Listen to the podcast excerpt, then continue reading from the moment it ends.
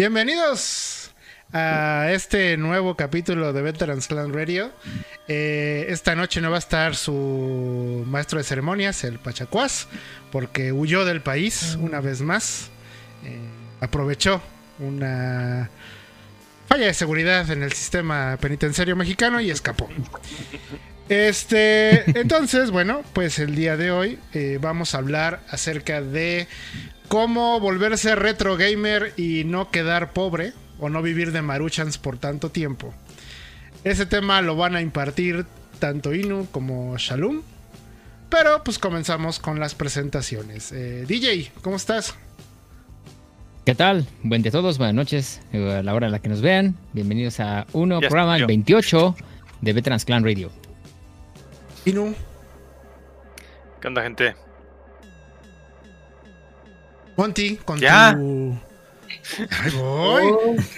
Híjole, qué. qué, qué, qué- Se ay, ay, no perdón usted. Híjole, nada más, no viene, no- nada más no viene el guapo y cómo se ponen, ¿eh? Hijo. ¿Eh? Monty, con tu nalgona, ¿qué pasó? Sí, ¿verdad? Aquí estamos, aquí estamos. Buenas noches. Shalom. ¿Cómo están? Bienvenidos, espero que les guste el programa y nos acompañen todo el mismo porque vamos a llegar sin querer al N7 Day, que cuando dé medianoche ya diremos qué es eso, pero bueno. Va. Pepe, actor de esa película que está ahí atrás. Por eso nos viene a presumir el póster. As Effect 3. No, en realidad Pepe es el que está lanzando un rayo. Esa cosa ahí de tentáculos, ese es Pepe. Exactamente. Está echando uno que destruyó, Yo pensé que era el ángel de la independencia. destruyó Ah, sí, No, cierto. está bien, gracias. toda esa zona. Buenas a todos. Ya saben, amado público internacional, pues a las dos personas y el coreano. Y el coreano. Y seguramente Remy. hay otros ¿Está- viendo, ¿no? ¿Estamos en línea? ¿Sí? Hola, hola, ¿qué tal? Buenas noches. Sí, sí, estamos en línea. ¿Por qué? ¿Qué pasó? No, sí estamos. Sí, Es que es un Sí, chismoso Sí, el todo, en orden, todo bien. Todo bien. Nadie inter- Ahora sí, Remy, preséntate bien. Y recuérdanos el 5 de noviembre, por favor. No, porque ya ves que se ponen muy agresivos. Y más recuerda, recuerda. Ah, buenas noches, ¿cómo están todos? Esperemos que les guste el programa. Muy bien, tú, me gusta mucho tu avatar de la casa de papel. Me gusta mucho. Sí. Sí, fíjate, fíjate que eso va más de dos personas que me dicen que por qué Clifford Vendetta tiene la imagen de la casa de papel, güey. El overall no era rojo, no negro. No te patrocina Netflix, güey, no manches, nada. Ay, La casa de papel de China. sí, en la casa de papel de China, exacto. Vas, Pero bueno, perro. tenemos un programita, tenemos un programa retro y vamos a estar interrumpiendo al perro para que no sea monótono porque ya saben cómo es él. Y así como nuestro perrito de las cupcakes que no está aquí a la mano el GIF. La verdad nunca lo tenemos a la mano, por eso estamos al Pacha, que se lo recuerda cada rato. Pero el Pacha no está hoy, así que vamos a tratar de no decir que vamos a... ¿Cómo poder entrar al retro? No barato, pero vamos a decir de la forma más eficiente e inteligentemente posible, sin caer en extremos. Los vamos a mencionar, pero vamos a tratar de no irnos por esos extremos. De que porque pues, no vamos a viajar en el tiempo, ¿no? No vamos a ir por, por la televisión que teníamos en los 80, en el siglo XXI, ¿no? A ver, perro, ¿qué ideas traes para la gente? Es- tengo, pues primero, este, ¿quiénes son aquí quienes, las personas que quieren volver a jugar este DJ, ¿no? Eh, DJ, di- dinos qué, consolas ti- tienes, qué consolas quieres regresar al, al ¿qué, quieres traer a este mundo? Este siglo. Pues a mí me gustaría eh, revivir el Star Fox de Super Nintendo. Tengo un, de hecho, de consolas retro todavía conservo ahí un Nintendo, un Super Nintendo, un N64, un GameCube, básicamente, un Xbox versión 1 y un Dreamcast. Eh, de hecho, hasta hace poco el, Dreamcast lo, jugaba, tenía una, televisión que tenía una entrada VGA y una entrada, pues, eh, para, audio, entonces eh, realmente así es como conectaba a esa tele el Dreamcast. Sin embargo, ya no cuento con esa tele porque justo en 2017 hubo un sismo en México y se cayó y se arruinó.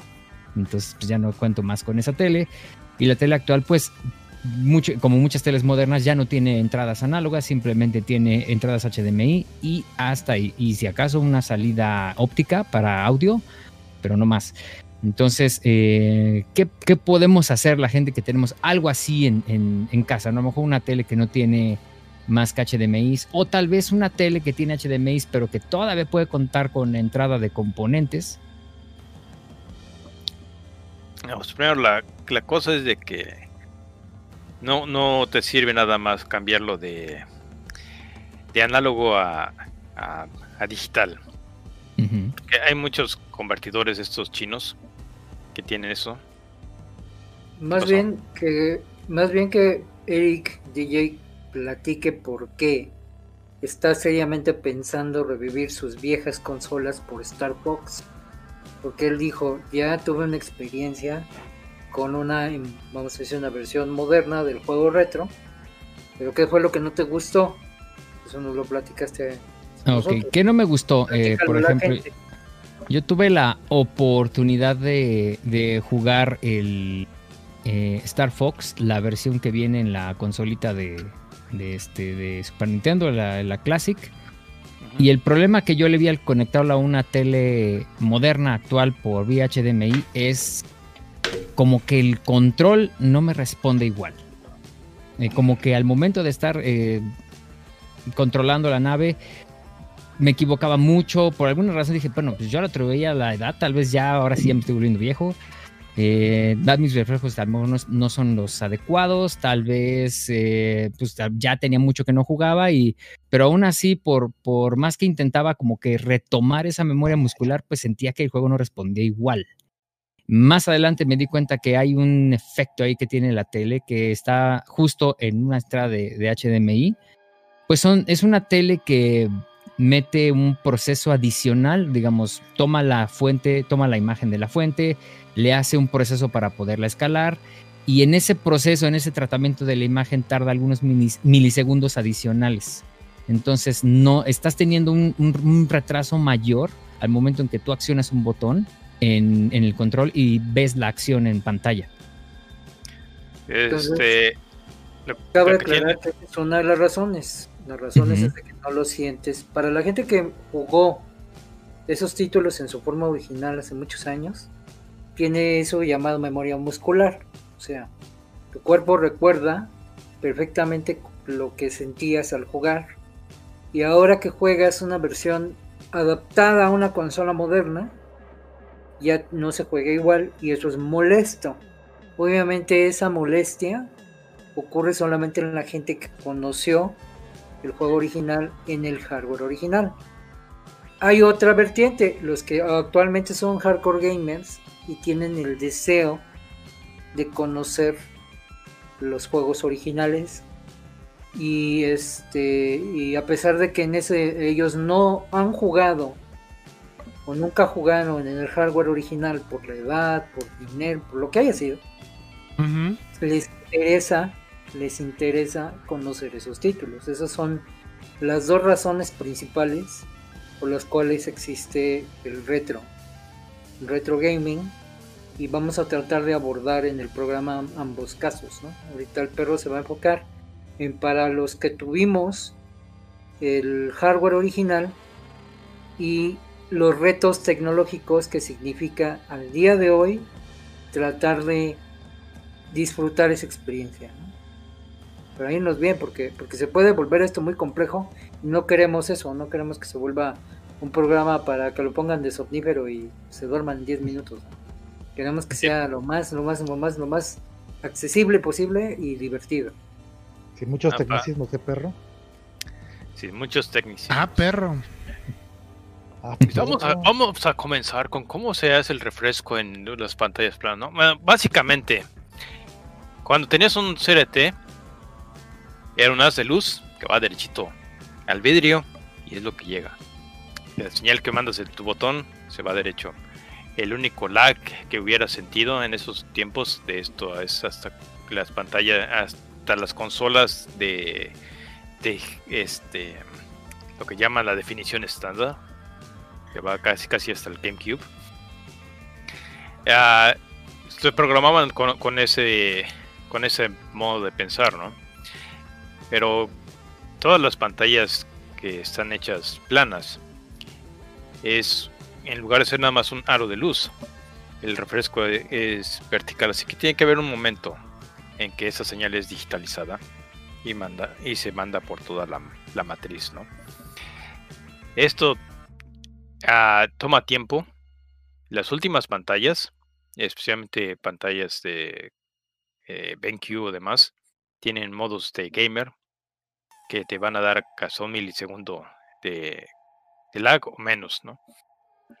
El, el, problema mayor de la gente este, que empezó a notar esto fue cuando fue por los 2000 y tantos cuando empezaron a salir estas pantallas nuevas y, y notaron que esos juegos de música, por ejemplo, este Rock Band o, Parapa, bueno, Parapa no, eh, el timing no les daban como tenía que ser, ¿no?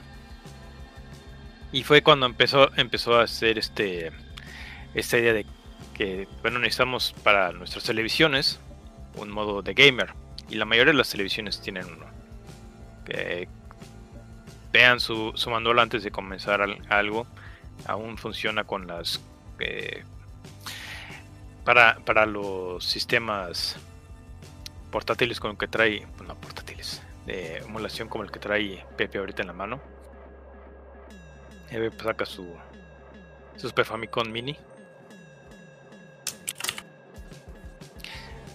Pero ¿qué, ¿qué, es lo que podemos hacer?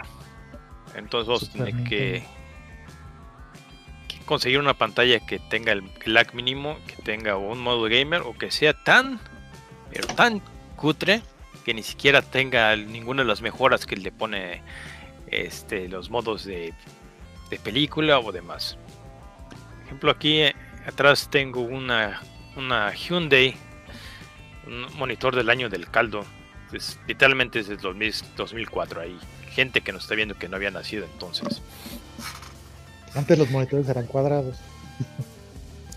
De 4 o 3, ¿no? Y en este tipo de, monitores tan viejos, un, simple upscaler a, que te pase a VGA, tus señales de audio o de super video, aunque lo pase a VGA, aunque sea la, resolución que, para que estas fechas suena tan ridícula, es este 800 x 600, queda perfecto para para lo que son la mayoría de las consolas antes de antes de PlayStation.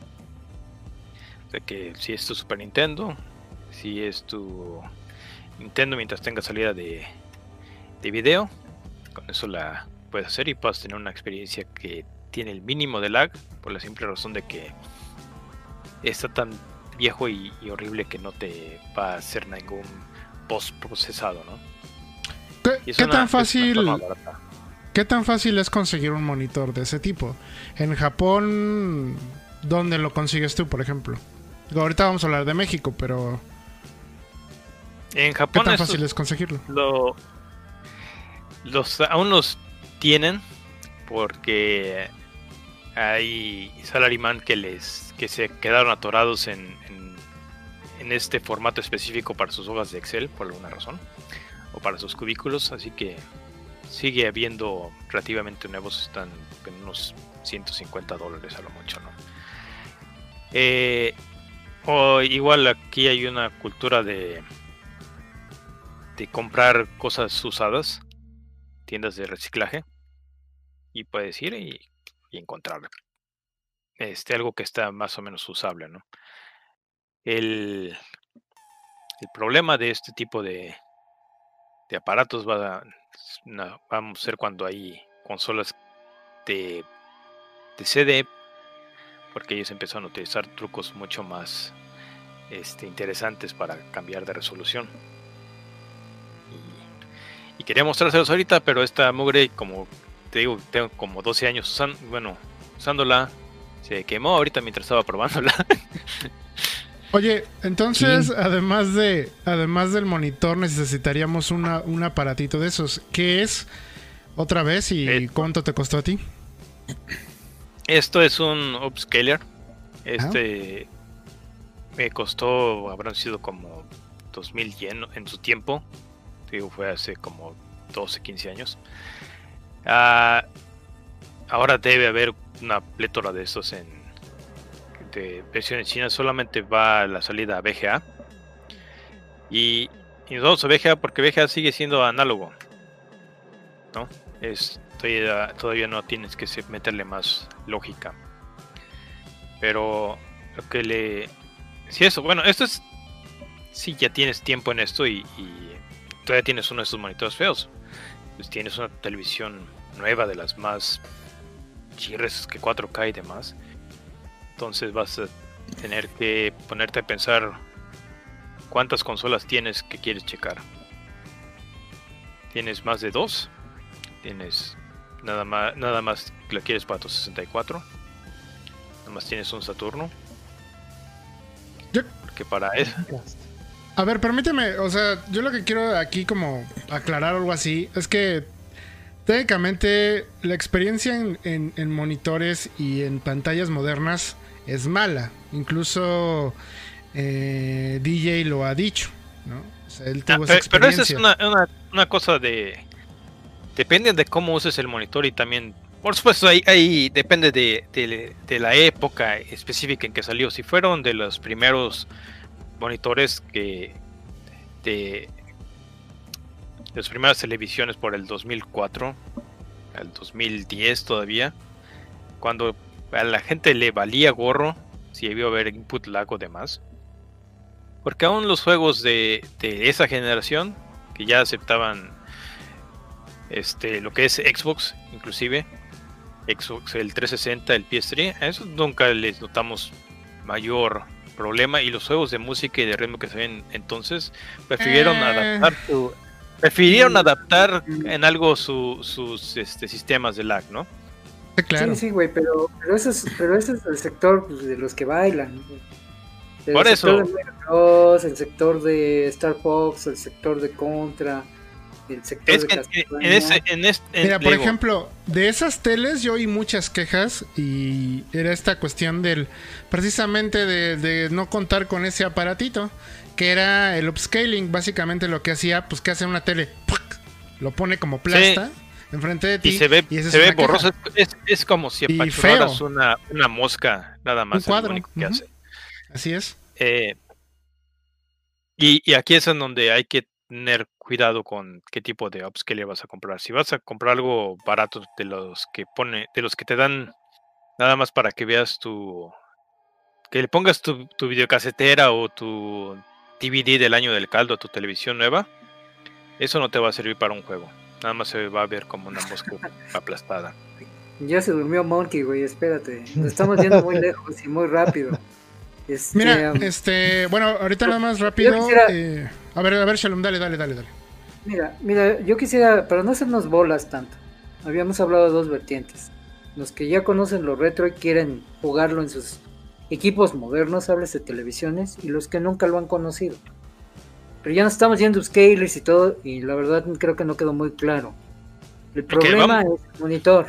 El problema es el monitor, quiero resumirlo porque ya lo dijiste, pero quiero resumirlo para que la gente no se nos vaya, este, se nos duerma como Monty ahorita. El problema es el monitor. Para la gente que somos como nosotros, yo, que jugamos en su tiempo Super Mario Bros. contra Castlevania, Sonic, etcétera, y tenemos esas consolas viejitas en nuestro, en, nuestro closet, tenemos un problema. Viviendo en el siglo XXI solamente existen monitores o televisiones. Ahora 4K, 1080p, etcétera. 1080p ya casi no, pero ya 4K ya están en la sopa, desde tamaños de 32 pulgadas para tamaño 115 si quieres, si te la puedes comprar. 8K, etcétera. Entonces El vámonos a problema lo, a eso, lo- a como dijo el perro, el problema que dijo el perro es que cualquier monitor de esos, por la tecnología, mete mucho más proceso de lo que usualmente debería de haber. Entonces nuestros juegos se vuelven sí, técnicamente injugables. En el chat menciona a Miyazaki algo muy cierto. Cuando tú tienes una tele que tiene todos esos procesos que mejora de imagen, que suavizado, que corrección de color, se lo apagas y mejora, entre comillas, algo decente. Para hay gente que no es tan sensible y dice, yo soy feliz. Pero hay gente, por ejemplo, como DJ, que dice, para mí Star Fox es injugable. Para mí es Star Fox injugable, porque a pesar de que le apago todas las cosas que mi tele ofrece, lo vuelve injugable porque no lo recuerdo, mi cuerpo no lo recuerda, como cuando yo tenía 10, 12 años y lo jugaba en mi telecita análoga de la cocina. Entonces ese es el primer problema y para ese problema existen distintos aparatos que tratan de alguna manera de mitigar ese retraso y ofrecer esa experiencia nativa. El problema es de que a partir de ahí, desde el que menciona el perro es uno de los más varas, pero también no es uno de los más eficientes. A partir de la eficiencia se vuelve caro y sube una curva extraordinariamente cara. Dejen de eso. Hay otra opción. Ahora, otra opción. Ok, no quieres invertir en un aparato que te permita mitigar ese retraso. Es conseguir una televisión. Y a eso también es otra curva acorde a la calidad y al estado que tenga la televisión. Hay gente que no va, no tiene espacio para una tele de 20 pulgadas, vamos, es una madresota de 40 kilos. Y hay gente que dice, yo con una de 8 pulgadas soy feliz. Una de cocina, una portátil, sí. Pero también es un billete. Y dejen de eso. Los monitores, esos cuadrados de los LCD, los primeros que eran medio gordos. En esa también, esos pueden servir. Depende. Ah. Depende. ¿De qué año sea? Depende, porque no todos los LCDs fueron hechos iguales. El más viejito cuadrado de los primeros que salieron. Es que está cabrón porque hay cosas que, por ejemplo, el perro no me ha mencionado y te lo voy a decir yo. Estas cosas tienen mercurio. ¿Y sabes cuándo se volvió ilegal el mercurio? Uh. En el 2005. Entonces, si tú buscas un monitor que tiene mercurio, es decir, de los primeritos LCDs, que de hecho yo tengo uno, técnicamente yo lo que tengo aquí es ilegal. Porque contamina. ¡Agárrelo! Exacto, venga por mí, ¿qué, los espera? Pero si tú vas a la basura electrónica, seguramente esos primeros monitores LCD ya no existen. Ya los recogieron porque eran un riesgo ambiental. Solamente existen los que están en casas como la mía, como la del perro, como la del, como la del Godínez que nunca cambió compu y él la tiene guardada, Y nunca la tiró. si ese monitor lo tiraron, es muy probable que lo recogieron y lo, y lo destruyeron porque te contenía mercurio. Entonces ya no, ya es, por eso digo depende. Alguien que te diga, yo te vendo un monitor del año del caldo, no es cierto, probablemente sea 2006 para acá, que también tiene sus años, 14 años. Aquí en México no es difícil encontrarlos. Pero bueno, esa, a lo mejor sí. Los Pero te voy a decir otro tip que a lo mejor tampoco no te va a decir nadie. Yo como ingeniero electrónico te digo, ¿sabes cuál fue la consecuencia de no tener mercurio en estas cosas? De que tienen que instalarle un convertidor análogo digital. Y eso incrementó el precio de los monitores. Entonces no todos los monitores viejitos tienen ese convertidor y por ende no todos los monitores, aún con VGA, soportarían una señal 240p.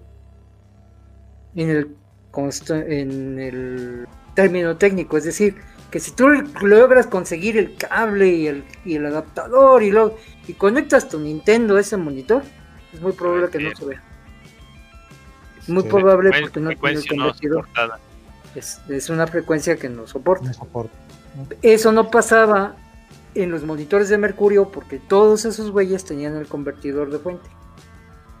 Entonces no, había bronca. Pero pues al, recogerlos por ser tóxicos, ya actualmente nos permite una lotería. Consigues uno de estos, probablemente tenga el convertidor o probablemente no. Este, este cuate sí lo tiene. Pero tengo por ahí otro monitor igual del 2008 Acer, super madresota, super pesado, 4, este, 720 por 480, que le conectas mi Sega Genesis y dice señal no descifrable. Entonces es una lotería, no mm. se confíen nada más porque, ay, alguien me vende un monitor viejito, es una lotería. Seguramente el monitor que era viejo o está en casa de alguien, pero si alguien dice, ay, yo lo recogí de la basura, no es cierto, no es de mercurio. Es decir, no está tan viejito y por ende... vámonos a, las soluciones simples, ¿no?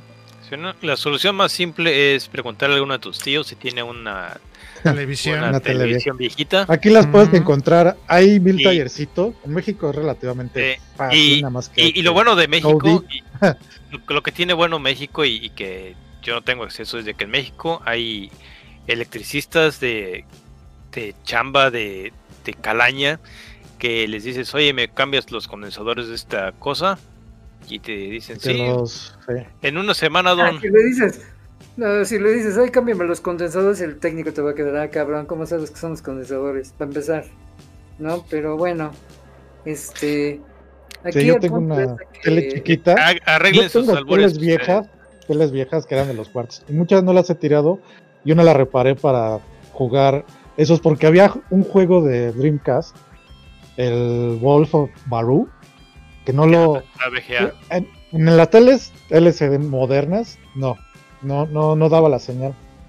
Y en ese monitor que tenía yo el LG tampoco. Entonces reparé una de esas y en esa solía jugar hasta que ya los guardé.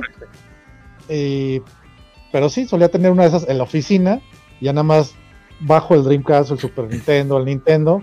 Lo conecto y es una pinche tele de 14 pulgadas. Dice que la prende y todavía Sí, no, y, es, parte de ¿Qué tensión le metió? O sea, ¿qué tensión le metió a tu, a tu, instalación eléctrica, no? Qué bueno que... Sí, no está acostumbrada ya a esto. más luz que un horno microondas, ¿eh? El Super Nintendo, si vieras la luz que jala. Sí, esas cosas que jala, y eso es otro que, que tienen que considerar. Ahora, eso. Eh, más o menos. Eh, bueno, ahorita nada más para lo de las teles. ¿Cómo cuánto anda una tele? En, ese tipo. Mira, si te metes a Mercado Libre, ahí son abusos en despoblado. Sí, no, tienes que buscar un. hay un taller en todas las colonias. Un taller. Es más fácil lo que dice de, de usar el. de irte a la colonia y buscar quién tiene ¿Dónde está el taller de que arreglan teles? Alguien te va a decir, ah, está acá a tres cuadras. O... Televisiones viejas que vendan. Casi, casi. No, pues eso ya no pasan. Venderlas, eso ya no pasa. Uh. Pero, pero a los que dice Pepe si era un local, de los que arreglan en la colonia las televisiones, y decirle, oiga, ¿dónde me puede vender una? Una que funcione. Quiero yo una. Te la venden. Probablemente tenga una. ¿Cuánto quiere por esa tele de allá atrás? Ya arreglada. Arréglemela y yo se la compro. Yo se la compro. Ellos no tienen ni idea para qué la quieres. No, tú si, la buscas en, si la buscas en eBay, ahí te la venden específicamente porque retro y no sé qué, y bien elevada ah, de precio. Mm, pero aquí, pero... este programa es que les demos tips de cómo conseguirlo barato y no morir en el intento. O sea, teniendo en cuenta algo así que vamos a al... sencillo, ¿no? Mercado. Algo que a lo mejor no están, bueno, no sé si están tomando en cuenta o no. Eh, y a lo mejor yo me voy a sonar aquí el que el citadino, el fifi. Pero no sé si recuerdan que hubo una campaña aquí en México hace poco para pasar a señal digital. Entonces el gobierno de México comenzó a regalar teles, teles eh, pues modernas. Eso significa que las teles viejitas pues técnicamente ya son basura. O sea, han sido movidas. Es obviamente no todo el mundo es gamer, no todo el mundo sabe la diferencia entre eh, qué te puede dar o qué provecho le puede sacar una tele. Yo sé que algunos tíos son tercos como una mula y siguen teniendo su tele. Eso sí, yo lo sé. Yo seguramente tengo ahí un par de tíos que hacen eso. Pero la mayoría no. Sinceramente, yo no sé, pero yo no creo que sea tan sencillo conseguir una tele así de ir a la esquina, creo yo. A lo mejor me equivoco, por eso digo, a lo mejor ya ahorita no, me equivoco. Hay que buscarle. Sí, sí tendrás que Sí requiere búsqueda, ¿no? O sea, estamos de acuerdo que sí requiere una búsqueda. No furtiva, vaya, no tienes que viajar tres estados, pero mínimo sí dos colonias, ¿no? Más o menos. Sí. déjame decirte que, por ejemplo, en ciudades grandes, en ciudades grandes esa iniciativa que tuvo el gobierno hace tres años cuando cambió la televisión. Sí, más o menos. señal digital. En ciudades grandes como fue Ciudad de México, Guadalajara, Monterrey, este, no tuvo mucho éxito. Precisamente porque lo dijeron como que muy fifís y aquí ya no teníamos ese problema. Y aquí, al contrario, en Ciudad de México, Guadalajara, Monterrey, hubo mucha campaña para venderte un decodificador de hecho, inclusive Steren ofreció ese servicio de que pues, saludos a Steren, gracias por el patrocinio, no, no es cierto. Este, ellos te vendían el servicio de que no tires tu tele, te regalamos el decodificador, páganos el decodificador y la instalación es gratis. Es decir, convertían, te regalaban un decoder para que pudieras seguir viendo la tele abierta. Sí, te pasa. Mucha gente optó por eso. Porque el costo de llevar tu tele de 40 kilos porque el costo de llevar tu tele de 40 kilos a las oficinas del gobierno donde ellos decían que tenías que llevarla, en el DF era bien manchado, era aquí en la salida a Cuernavaca. Y imagínate si vives en Gustavo Madero, te tenías que cruzar 30 kilómetros cargando una tele de 40 kilos. Había una aquí en el centro, una oficina que te la recibía. Entonces, este, aquí, uno, puede buscar este en internet además quién te regale una de las CRTs, un Brown Can. Eh, te lo regalan, pero tú tienes que pagar el envío y pues el envío de 35, 40 kilos, pues es este... Entonces, eh, obviamente en provincia fue distinto, fue distinto porque ayer el, gobierno hizo casa por casa e inclusive llevaban las televisiones casa por casa para que, oiga, deme la que tiene y le dejamos esto. Era una tele de 32 pulgadas, una pantalla plana, si no me recuerdo. Entonces, este, en provincia sí fue un éxito.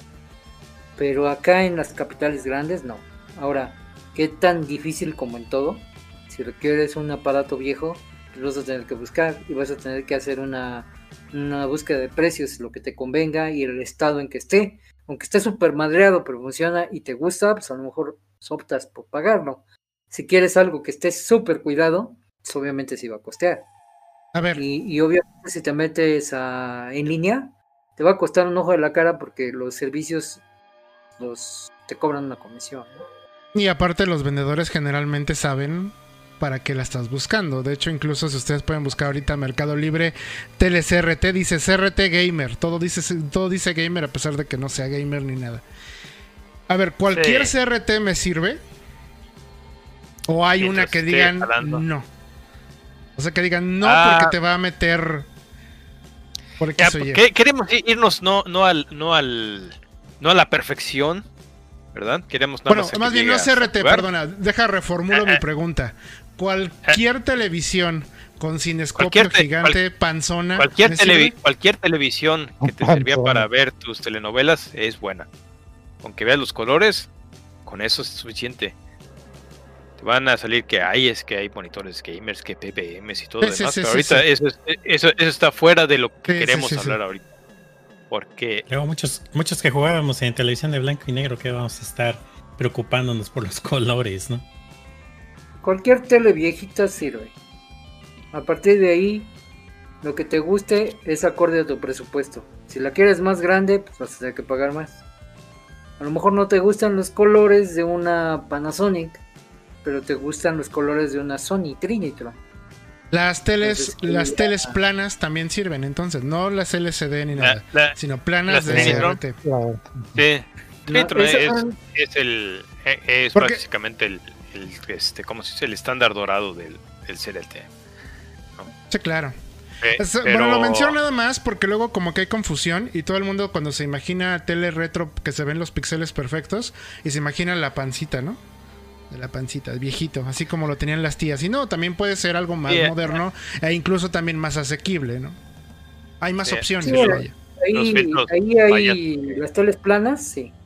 Ah, las que tenía Sony, que fueron los que creo únicos que manejaron esa, como que esa característica. Tenían, tenían patente hasta el 2, ¿cómo fue? Como 99 por ahí. Después ahí hubo una, una pequeña temporada que, tengo una había este de hecho hasta, decían que eran televisiones gamer En, en México salieron unas que venían con, con unas pantallitas incluidas. Que, que ya te daban toda la calidad perfecta para, para jugar. Y, y nada, eran como de 14 pulgadas o algo así, no estaban bien botanas, ¿no? Este. Pero eh, a lo que yo quiero llegar es de que el problema con las planas, ¿sabes cuál es? Es que salieron tan buenas, e inclusive Sony les metió mayor resolución. Entonces Ah, son sí. súper caras. Sí, son sí, sí. súper caras. Porque inclusive son compatibles con televisión de alta definición. Hay unas planas de Sony muy grandes, de 32 pulgadas, que ya son 40, compatibles con video 720p nativo. Pero Y pesan como tipo de 300 kilos. sí, es, un mueble completo. Y pesan, y pesan como 300 kilos esas madres. O sea, son, Sí. yo no me lo he visto en casa de dos personas. Y esas teles son muy caras. Y son, pero se ven, no le piden nada a Ujú. una plana de LCD. Pero Sí. que consigas una, híjoles. Yo tengo una aquí arriba, ¿la quieres? Sí, claro. Ah, es que sí, necesitas como 10 ¿Me personas para moverla. No hay pedo, yo, yo llevo a mi pelotón, no hay pedo de Es gaming, como güey. de 40 Regálamela. tantas pulgadas. Regálamela, güey. Yo voy. Aquí queda, quedé aquí queda constatado que Pepe le va a regalar una tele de 32 pulgadas a Shalom. ¡Bravo! ¡Eh! No, es de 40 y Gracias. Tan, tararán, tantas. tan, tan, tararán, tan, tan, No hay pedo, güey. Yo llevo mis Lamings, no hay pedo. Yo llevo a mis cabrón. ¿Sí? El tío Chabelo. Deja que pase esta pandemia y te cae el ejército y yo pago los desayunos de todos. Hola, güeyes cuate. Llevaste una tele de Para que veas que- 32 para que veas que haya profit. Para que veas que haya profit, güey, yo me la llevo. Y mi gente desayuna en tu hotel y yo pago la picas. mitad. No hay bronca. Bueno, yo nada más, este, Pero ¿por qué me interrumpí con las teles planas? Y lo vuelvo a repetir porque a lo mejor es, ahora sí que es, yo vivo en mi burbuja, pero en mi burbuja ya no veo de los RTs panzones, veo más teles planas y no porque seamos fifí, sino porque hubo una temporada, como dijo bien Ninu, que así como de repente, ¡pop! se pusieron de moda.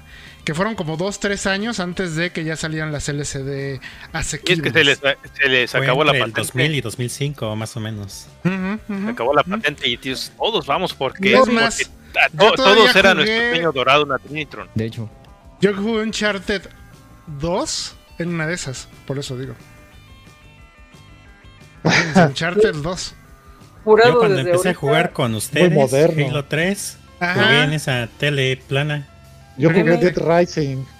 En, Deme, una- en la- Monty, en esa que le voy a dar a, ustedes- a Shalom, ahí jugué Dead Rising.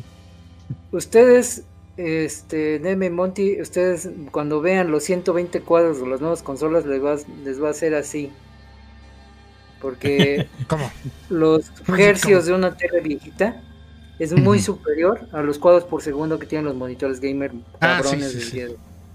Sí. O sea, no les va a pasar lo de al perro de que ay me marea, no ma- No, no, no, no, no. Ustedes van a jugar, van a decir, ah, cabrón, como que, como que esto está chido.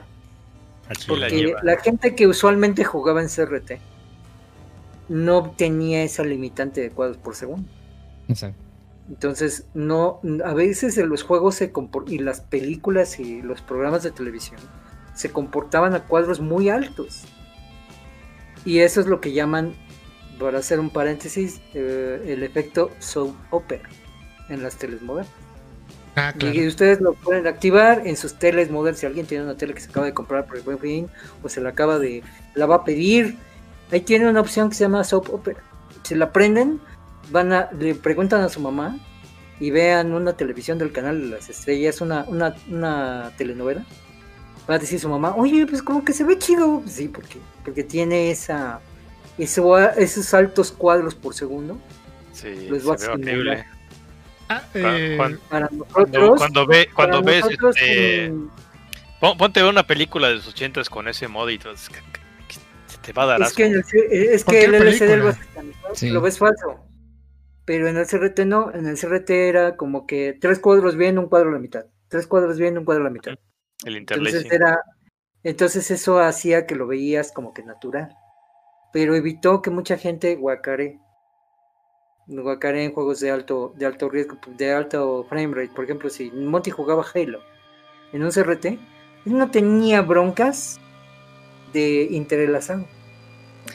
Eso es algo que tiene. Eh, es, está, para juegos de alta velocidad. Porque ahorita que hablemos de, de cómo evitarnos todo este desmadre y jugar juegos retros en nuestras consolas actuales, hay, hay algunas compañías que están eh, específicamente haciendo este tipo de, inter, de, de, frame interlazado para, para no fastidiar a la gente que lo juega en ese tiempo. Pero bueno, ya tenemos lo del ya tenemos lo de los, los RTs, ¿no? es, la, es, la, mejor, es la mejor opción posible. Quítale, Pero, quítale su tele Es la más barata, técnicamente. y, Quítale y- su y su posiblemente la eh, y posiblemente la más barata y vas a jugar Catodar. Pero digamos que, que no, entonces vamos a tener que, que, que hacer un inventario de tus consolas viejitas que aún sirvan, que quieras jugar. Y ahí te vas a decidir por qué tipo de upscale vas a querer. Ahorita la antes opción- de, antes de que entres al upscaler, porque yo creo que ese sí, requiere como una presentación un poquito más vamos amplia. Eh, no, no, no, deja, deja tú de canción. Quiero preguntar, porque obviamente ya, ya establecimos, ya tengo mi tele, ya agarré, golpeé a mi tía y tengo su tele. Me llevé su tele de su casa. O fuiste a un taller y la compraste. No, el chiste es golpear a las tías. Digo, el chiste es la violencia, Pepe. El No chiste que era es la la acción. Este, es tener tu tele. ¿Hasta qué consola ustedes creen que sea bueno jugar en ese tipo de teles? Ya hablamos nosotros que vamos hasta Play 3, pero Un GameCube. Ah, el Wii todavía. El Wii. sí, hasta el. Wii. Ah, Wii. El Wii, porque que el. Wii El es, es como generación en Como, como fan de Sega, diría que hasta el Saturn. Hasta ahí. El Dreamcast ya tiene fuente digital y eso ya no tiene bronca en cualquier cosa. Pero, pero de en Saturn algunos juegos. para abajo, Saturn para abajo, todo en una tele de esas. Sin lo, lo digo y ahora sí nada más así cuento otra vez mi anécdota de Uncharted. Porque yo recuerdo bien que cuando me compraron la... Bueno, cuando ya tuve mi tele LCD eh, de LG, me acuerdo que pues sí se veía muy bonito Uncharted. O sea, sí, se- sí se, vaya, veía ciertas cosas que no se alcanzaban a ver en cuestión de resolución. Pero los colores se veían mejor en CRT. Se veía mejor la imagen, o sea, como la colores vívidos, ¿no? Y se perdían mucho en el, en el SD. Entonces por eso digo que hasta qué punto los juegos ya pueden sacar provecho mejor del- de, los, de las tecnologías nuevas. Te diré por qué pasaba eso. Porque los LCD, desde que se inventaron, tienen una bronca. Y obviamente mientras pasan los años la han ido como que mitigando, aunque todavía no la resuelven, excepto que tuvieron que reinventar el panel y lo llamaron OLED. El LCD tiene una bronca. La bronca se llama contraste. Y el contraste es por la fuente de iluminación. Un LCD tiene atrás una lámpara. Y hay dos, digamos, dos métodos. Poner la lámpara alrededor del marco o poner la lámpara atrás de la pantalla. Cuando se pone atrás de la pantalla, mm, tienes que poner varias lámparas ubicadas en la dimensión del LCD. Estas son las teles más caras. Ese tipo de iluminación se llama local dimming. Si tú ves una pantalla que tenga local dimming, es una pantalla que cuesta usualmente el doble que una que no lo tiene. Porque es más fácil y es más barato poner una lámpara que rodee el marco del LCD y este hay que poner 9, 10, 15, 20 lámparas atrás del LCD. Eso es algo que todos desde que se inventó el panel lo han tratado de resolver y, la marca que obtiene mejores resultados siempre cobra más lana por una pantalla. Entonces mientras más cara es mejor el contraste, pero no es perfecto. El único contraste perfecto que tiene la, es la OLED, pero así cuesta. Es un- eso- y eso solamente la LG y la Sony, pero es carísima, o sea, cuesta el triple de cualquier es- pantalla LCD. Y es una tecnología que no ha entrado al 100% por las pequeñas este, defectos técnicos que luego tiene, que son eh, como manchas. Ajá, exacto, eso. Ya sé, ya sé, ya, ya casi no, pero... Tiene la misma bronca que el CRT, pero tiene la misma calidad porque tiene contraste infinito. El contraste del CRT es infinito. No Sí, tiene sí. ese problema, no tiene velocidad de frames, puede poner los frames que se le den la grana, nunca hay desentrelazado, o sea, no hay un interlacing.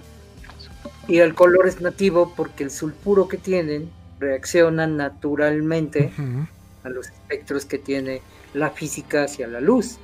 Entonces no es simulado como es un LCD que se prende y tiene un diodo que tiene ya un calibre por, por color, vamos a hablar en cosas técnicas, pero el OLED lo resolvió, pero pues aún así pues no llega, tiene las mismas broncas. Si lo dejas mucho tiempo con el noticiero de CNN o con el noticiero de Televisa, en seis meses vas a ahí pintada la barra de noticias, Televisa presenta. Claro. Ahora imagínate. Si ves Bloomsbury o los de Wall Street, tiene de, Imagínate el display que tiene de balas y de armas y de super que siempre está ahí. El radar. El, radar. O los marcadores en Halo. El display del Master Chief, que es la simulación de su casco. Todo eso se va a marcar tarde o temprano en OLED. Y eso pasaba en el CRT. Eso pasaba si la gente jugaba un montón lo mismo ¿Cuántas veces vimos el chiste de que ahí está el mapa de Zelda en la tele, güey? O sea, estaba marcado, güey. O sea, de tantos que estaba corriendo. Las máquinas. Zelda, Las, Las maquinitas, en, el, el, el Pac-Man, el, el, laberinto se veía ahí en la ah, pantalla, aunque estuviera apagado. Es exactamente el mismo bronca. Entonces, este trataron la Sony de mitigarla y todo, pero eh, es imposible. Entonces, este, la OLED también al día de hoy le meten tecnología y todo, pero claramente te recuerdan en su en su contrato. Yo no, he visto LEDs más grandes de 55 pulgadas. No, no sí existen, pero, pero este, así güey. Pero el punto es de que si tú ves el contrato de garantía de una OLED, ahí te va a decir, no nos somos responsables si se mancha su pantalla por el contenido que usted le ponga. El contenido. Es decir, no entra en garantía. Si tienes un pies Vita a la mano, Pepe, lo dice. Bueno, el primer pie, mm. Vita, no el segundo. El, segundo es. Eh, LCD. El primero, dice ahí. Precisamente por esas broncas. Yo creo que Sony se todo de los reclamos. Es que mira, las pelotitas ya se marcaron. Deja, se supone que por eso eh, en los juegos del PS Vita, ya, ya sé, ya nos vamos a ir a canción y vamos a continuar con el retro, pero quiero acabarla esa. Ah, metían como un. De dos frames y una pantalla negra. Exactamente. Sin que uno no lo notara, para que no se quemara. Pero aún así la gente se quejó mucho de las manchas. Y por eso Sony tuvo que salir a decir: las manchas son normales, porque es, es esa tecnología, así es. Ajá, no pasa nada, no le pasó nada a tu aparato, va a funcionar bien, pero la gente le molestaban. Entonces es por eso que sacaron la otra versión, que de todas maneras también ayudó porque se hizo más barato, entre comillas, pero bueno. Ya el PS Vita es otra historia y no queremos traumar al perro. Eh, vamos a regresar con comentarios y hablar de los upscale, upscalers, perdón. Regresamos aquí a Veterans Clan Radio.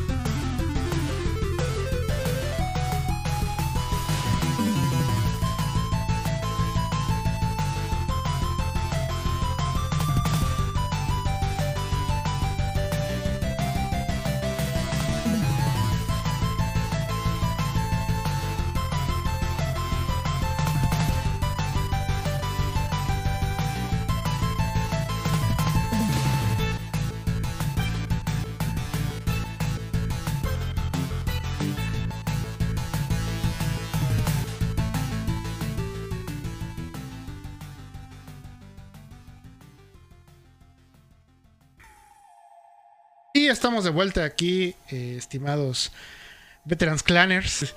No, todavía no tenemos tantos. El gentilicio de Veterans Clan. los sobrinos del tío Lalo. No, esos ya son del otro lado. Ya son del otro lado, ¿no? ¿Qué tal si ya, ya le hicieron marca registrada? No, no nos vayan a meter demanda. No, un saludo.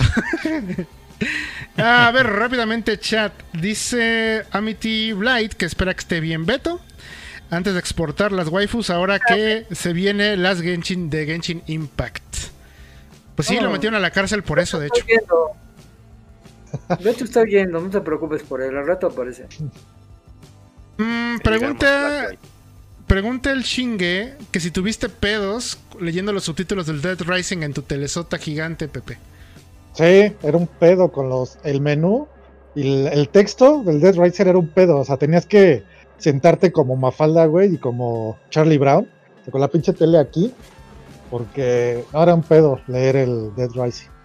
A pesar de que era la pinche tele así, el texto era una mierdita. Por más que le movías el contraste, la nitidez y todo, era un pedo leer ese, ese juego en particular. ¿A qué se refiere, a qué se deben las manchas de mierda en esa, en las teles? Pregunta el chingue, que porque le empezaron a salir unas de color morado. Pero en la no, en la tele. ¿En dónde? Eh, en, una tele, viejita que empiezan a salir manchas. Este, eso se llama eso se llama magnetización. Ahí por ahí alguien en su casa o por ahí hay un campo magnético y la está pegando a la mm. pantalla. Entonces, este, y eso puede ser. A mí me pasó. A mí me pasó porque puse una, una grabadora de, de, música a un lado. Creo que las bocinas tienen imanes. Sí. de hecho, por eso funcionan las bocinas. Sí. este, y antes de que, de que digan, pero mi televisión tiene bocinas y no pasa esto, este, esto está en ingeniería. La ingeniería de esto es para que las ondas no, no vayan a pegarle al, cañón. Así que. Está blindado, pocas palabras. Está blindado, pero, pero no por todos lados. No por, mm, obviamente nada más en el frente no. Por ahí sale el sonido. Pero alrededor y atrás no le pega el magnetismo a tu pantalla. Entonces, eso en cualquier pantalla puede ocurrir. Si yo dejara en mi pantalla LCD como esta, dejara el, el imán del refri, las, de, mis cascos de americano, pues obviamente en un mes ya tendría que una manchota. Entonces eso es por el magnetismo. Algo ha de tener ese cuarto. Entonces, pueden ser inclusive tus llaves. Un ¿eh? fantasma. alguna vez al lado, de un imán. O como decían los cazafantasmas, aquí debe de haber un fantasma. Yo que Fíjate que Fíjate que no, es una tele moderna, porque bueno, al menos eso lo veo porque Milla le dice que pueden ser píxeles muertos y él responde que es píxeles muertos no hacen una línea en la pantalla, esta es como una mancha con blur en una esquina. Ah, este, eso quiere decir que tiene ahí un el procesamiento del digamos que para no hablar técnicamente los, los, los LEDs se prenden y apagan y lo controla un digamos, un chip en un panel. Entonces a veces los LEDs no se apagan completamente y se quedan así. Y eso hace ese efecto de blur. Eso se arregla siempre y cuando el panel sea VA, no IPS. Si el panel es VA, en YouTube hay videos de, ruido digital. O sea, como poner el canal 3 de tu tele vieja y... Ahí en, ahí en YouTube hay videos que duran 10 horas con ese ruido. Pónselo a la tele y le pones una toalla enfrente para que no te moleste el brillo y te puedas ir a dormir. Y deja la tele diario por la noche 10 horas. A lo mejor en 3 días eso se le quita porque ese tipo de interferencia va a obligar al LED a apagar y prender como debe de ser. Y se le va a quitar como que ese atorón porque no ha terminado de apagar bien o no ha terminado de prender bien que cheque su, su, manual, es posible que haya un, un modo que se llame Hay una función, eh, Burn In eso. Y, va a hacer lo mismo, y te va a poner una, una, pantalla completa de un color, de otro color y demás, pero, de negro. Y... Pero si no tiene esa función, ahí en YouTube hay videos de ruido que duran 10 horas y lo puedes poner en pantalla completa, te olvidas, te pones una toalla a tu tele para que no te deje dormir Le Y quitas el este, screensaver la a la dejas- tele, porque ya hay y teles la dejas. La dejas ahí que esté. Le apagas el protector de pantalla para que la tele no se apague porque no haya señal con el control o no esté viendo contenidos. Pero ahí está Sí. viendo ruido y en la mañana a lo mejor no se le quitó. Al día siguiente lo vuelves, la apagas, que se quede el día apagada, la prendes en la noche, le pones el video y otra vez, así como toda la semana. Eso se le va a quitar siempre y cuando el panel sea BA. Si el panel es IPS, no. Ya se jodió. Cobra de tele nueva, ya viene el buen fin. Pero él es de otro país, Chalón. Es de Chile. Pero el buen fin es internacional. No hables de Perú. Pero bueno, la oferta que Pero en Chile es lo mismo. Ah, perdón. Sí. Pero Chile es lo mismo. No, no, ¿qué has dicho? ¿Qué? Cancelado. Cancelado. Pero, La- Es que somos-. Es que somos hermanos latinoamericanos, por eso somos lo mismo. Ah, Ah, ellos no qué son mis hermanos hasta que acepten, hasta Sí, que acepten que el aguacate es aguacate y no palta. Hasta ese día. Uh, bueno, ya Ese es otro Ya- ya- tema, ya es empezamos otro con tema las nuevas- controversial. Nuevas guerras bolivarianas. Ay, ganijo. A Dice- ver, entonces. Rápidamente, nada más dice Luz no ceda que, que les llamemos los clanners. No, porque ese es el nombre de una tienda. Que es- de esa sí queremos patrocinio, porfa. Sigan, sigan dando like, no veo sus likes, digan sus likes para que Clanners nos patrocine. Pero por mientras no. Sí, mínimo un código de Game Pass, ¿no? Sigan, sigan el sobrino del tío DJ. Son los sobrinos del tío DJ. la- las DJs y. Las DJs. Eso está bueno, las DJs, ¿eh? Es un buen nombre. Las Oh, Las DJs. Y los DJs, Pero ¿no? bueno. Y les DJs. y les- Somos les- inclusivos. las Los DJs, DJs. entonces ya, ya, ya está eh, inclusive. Ay, Amigue. ay, está medio- Bueno, Perre. Ah, no, este. Shelem. Empiece con el explicación del, del upscaler. Pues, explicaciones de los brujos. Ah, sí.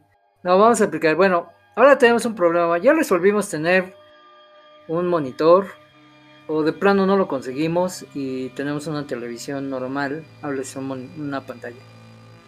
Eh, logramos de alguna manera reducir el lag y ya es jugable el retro. Pero tenemos un problema.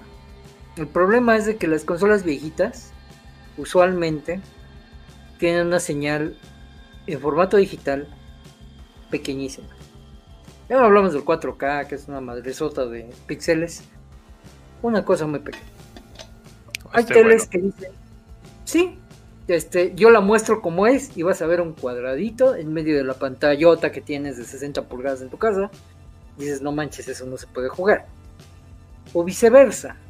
La tele dice, yo quiero hacer mi trabajo y a estirar hasta llenar el marco y entonces vas a decir, no man, no veo nada porque los píxeles son del tamaño de tu cara. Entonces, ¿qué problema tenemos? ¿Cómo lo podemos arreglar? El eh, los científicos gamers inventaron una madre llamada Upscaler. Y de eso hay un catálogo tan grande como zapatos para las mujeres. Y obviamente Ah. el precio. Vale, depende del precio. Hay, hay upscalers que hacen un trabajo simple, que permite jugar. Y hay super scalers que permiten conectar diferentes tipos de cables, diferentes tipos de consolas y permite hasta mejorar la imagen y simular las líneas que tenía tu tele viejita que ahora ya no sirve. Y el perro pues nos va a platicar cuál es ese universo de zapatos, digo, este de, Sí. de- iba a decir tacones, pero no, no va con tu personalidad porque ya estás muy alto. Me- de ese universo de upscalers. ¿Cuáles son los upscalers que conoces? Que hacen bien su chamba. Y los upscalers superfifis que tú también los ves de lejitos porque dices que son muy caros. Bueno, para empezar, esto del, del upscaler fue una solución que. Que este. La, la solución primordial de esto fue el mentado FrameMaster, que lo que hace es que te agarra señales de, de RGB y dobletea las líneas, ¿no? Por el mismo hardware. Así que tu señal de 240 1080p generalmente. La cambia a 480p, que, que con eso es suficiente para la mayoría de las televisiones actuales que te muestren la imagen. Y, y de ahí es pelearte un poquito con tu televisión de si quiere embarrarla o si te va a dejar a, a mantener el 4.3. Pero, am, ¿cuánto cuesta ahorita el, el FrameMaster, estimado señor Neme? No tengo ni idea. ¿En serio de qué me estás hablando? O sea, El las... precio fue Pepe, güey. Él fue el que puso Vale, el precio. sí, como vale así que todavía había hay pocos entre 300 y 600 dólares. Eh, Aquí, este, ahora en A ver, pero Amazon- rápido, Sí, rápido, rápido. rápido, rápido. El Frame Master, exactamente, Ah. ¿dónde lo compro? ¿Qué hago? ¿Cómo se come? Es un upscale. Lo venden no sé. en Amazon, Ajá. esa madre aquí para conseguirla aquí en México o Latinoamérica, yo creo que sería a través de así lo más rápido y sensato sería eh, Amazon porque lo busqué en Mercado Libre y no no vi ninguno. no mames, no. Ah, puede haber un güey que sí lo tenga, solo pasa. Suele pasar, pero no, no había ninguno. Y el de Amazon estaba en 6 mil pesos y había otro en 12 mil. Nada más había dos. La cosa básica que hace es de que te agarra. Y, y lo peor de todo es de que tienes que tener una. No, no te sirven nada más los cables de AB. Son cables de, RGB o este. Te empiezas a meter con mamadas, ¿no? Si ves cables de muchos colores, ya, ya se está empezando a poner complicada la cosa, ¿no? Ah, esos son de, la- de las versiones cables de alta definición que llamaban. Hubo una versión para para Xbox, por ejemplo, Xbox como siempre a la, a la vanguardia. Tienes el cable de Xbox y tienes todo tu cablerío, ¿no? Todo este desmadre lo conectas allí y la resolución que te saque la consola la va a dobletear por hardware, así que no tiene más lógica. Y así como va, la televisión decir, ok, puedo ver esto, no tengo que agregarle nada. Y allí tienes tu, tu consola y se va a ver muy cercano y en ocasiones mejor. Bueno, eh, este Es que, relativo. que un, que un CRT, ¿no? Ahora, eh, la Eh, bronca de ahora, ahora, es de ahora que- la bronca de esto es de que hay dos cosas, ¿no? Uno, esto es tecnología que hizo el señor que lo hizo fue por el 2010. Le va a meter más o menos dos frames de lag, de, de lag parejo en lo que lo hace. Y todavía no estamos en el límite que creo que, que DJ siente injugable, pero es porque la consola origen no mete nada de lag. Y la televisión ya no va a meter nada extra, ¿no? Porque ya está. Pero ahí el problema es de que esas estas cosas que estoy casi seguro que era un señor que le estaba haciendo a mano, porque unos son muy pocas, están bien caras, todas son de la más alta calidad que hay, pero son inaccesibles para la gente, ¿no? Y es donde tenemos la plétora de cochinadas que, que, este, algunas de ustedes ya nos mostraron. Está esta mugre que me funcionó hasta que se quemó a minutos antes del programa. ¿Cuánto te costó originalmente hace 12 años? Sí, hace es Esto- imposible, pero Esto fue ¿cuánto te costó? como 2000 yenes. 2000 yenes o algo así. Serían mil pesos, Eh, ¿no? A ver, Pepe, tú que tienes la Mm. calculadora, mano. ¿Cuánto es? Eh, 2000 Mil yenes son como 600 pesos. ¿no? Ah, sí, es cierto, perdón, sí, sí, sí, sí. Fueron, Wow, wow, wow, fueron- 600 dólares, wow, wow, wow, wow. fueron como 20 dólares de hace Ah, 10 no. años. Son 300, 400 pesos. Este. Esta cosa que supuestamente es un upscaler que tengo aquí en mi mano, que lo pueden encontrar en Mercado Libre, que se llama Mini, que es generalmente para eh, este, la fin- la- el cable básico de video. Convertir. Este cuesta más o menos 250. Ajá, para DVD. De hecho, sí, es para DVD. Eh, 250 pesos, 300 pesos. Pero es una porquería. Esta es una porquería. O sea, sirve nada más como de pretexto. Sirve nada Se más llama para Mini, por cierto. la- Te convierte la señal- señal, pero te la avienta así. Toda Y- despeinada y, y sin Sí. Y aquí, aquí nos vamos a una cosa, la- lo que son de, de eso tal vez sí te sirva para un, un DVD y vas a verlo y vas a decir que no tiene tanto problema, ¿no? Y es porque no el- el- lo que son las consolas de, de juego, de videojuegos están mandando la manejan de una manera distinta la, la fuente, ¿no? Hay veces que juegan con los frames, con el frame rate es variable, la definición en sí puede cambiar, tienen bastantes trucos que funcionan perfectamente en un CRT, ¿no? Pe- Y, y la televisión moderna en sí, la lógica no está para esto, así que por eso este señor hizo su, su versión en hardware para, para trasladar de una manera constante todo ese tipo de, de cosas que, que verías en un CRT a algo que, que te va a esperar la, la señal digital sin problema. Pero como ya vemos, el, pro- el precio está prohibitivo, prohibitivo. Ya no hay producción. Y la gente está abusando. Así que empezaron a ver nue- nuevas versiones. Y hay una que es la favorita de, de gente que modifica sus consolas para sacar la mejor definición y, y este RGB y todo demás. Pero no queremos hablar de esto porque ese aparato se llama OSC, OSSC, eh, Open Source, Source Scaler o algo así. Cuesta 350 dólares en Estados Unidos, más lo que les vaya a llegar. Y para utilizarlo necesitan que su consola esté sacando señal en RGB. Y ahí tienes que meterte. En algunas es nada más comprarle un cable como, como este, como en el Xbox, como en el PS2 todavía. Este, creo que hasta el, hasta el Wii. ¿No? Y saca, metes el cable y te da a RGB y, y ya, ¿no? Esta parte lo utiliza utilizan cables que son de producción super pro, ¿no? Que es car, que es car, cables SCAR y demás, populares en Europa, pero ni siquiera en Japón es, son comunes, ¿no? Digo, pues ok, está ese, ese sistema que es, te va a solucionar todos tus problemas por 350 dólares y cada consola que tengas pues va a ser otro problema extra, ¿no?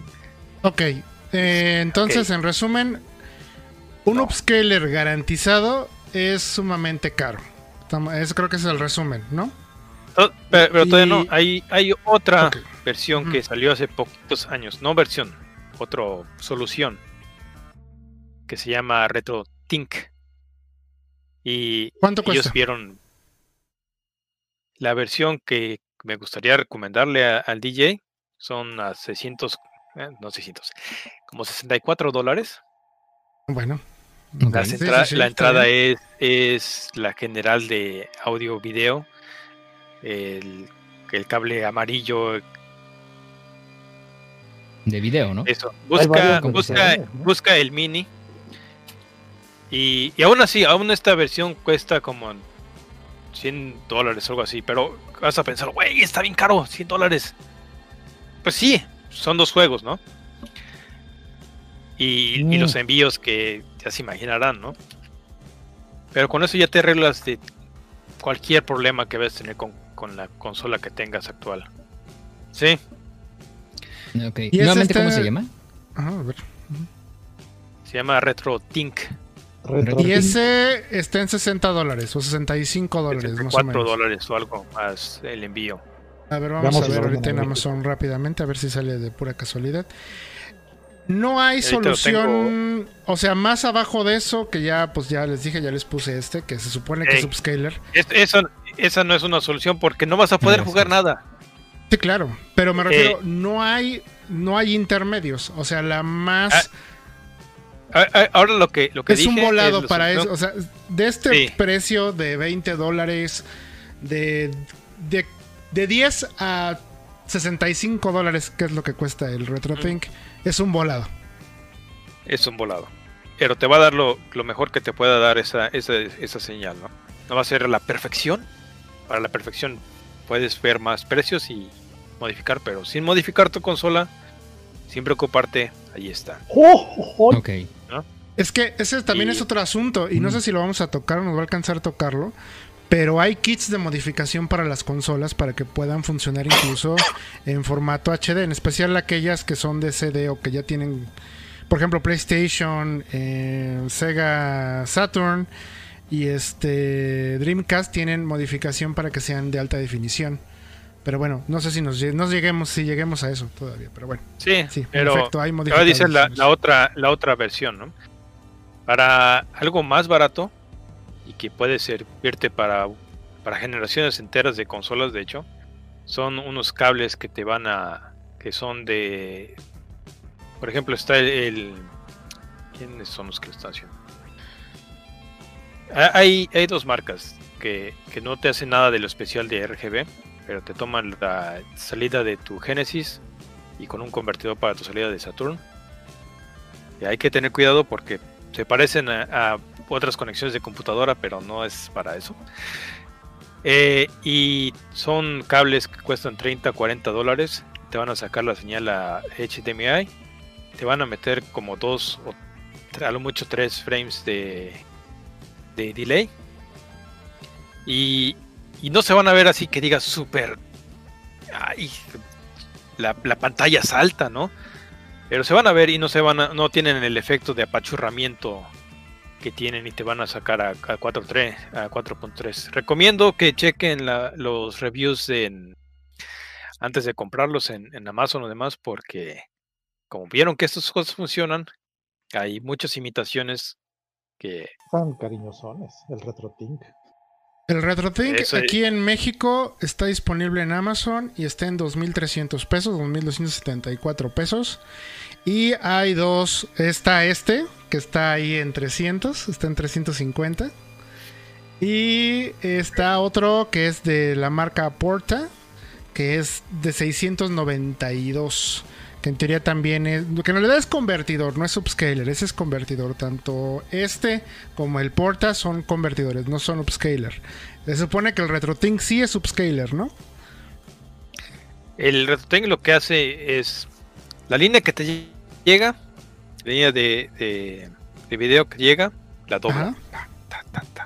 y con eso es con lo que se evita meter más lag. sí, pero digo, no, no. Básico, ¿no? No le mete nada más. Es, nada más lo que te llega, pastas, y lo que es importante es de que está haciéndolo con una señal normal. No necesita el RGB, no necesitas que tener tu cable SCART y nada más, ¿no? Eh, cable audio-video es video y con eso vas a tener una, una experiencia completamente jugable. Nada de lag. Y bueno, sí hay, hay lag. No voy a decir mentiras. Lag, pero no es el no es el grado que te, que te va a hacer jugar con con un, un emulador sin, sin mayor este mejoría con tu eh, con tu televisión.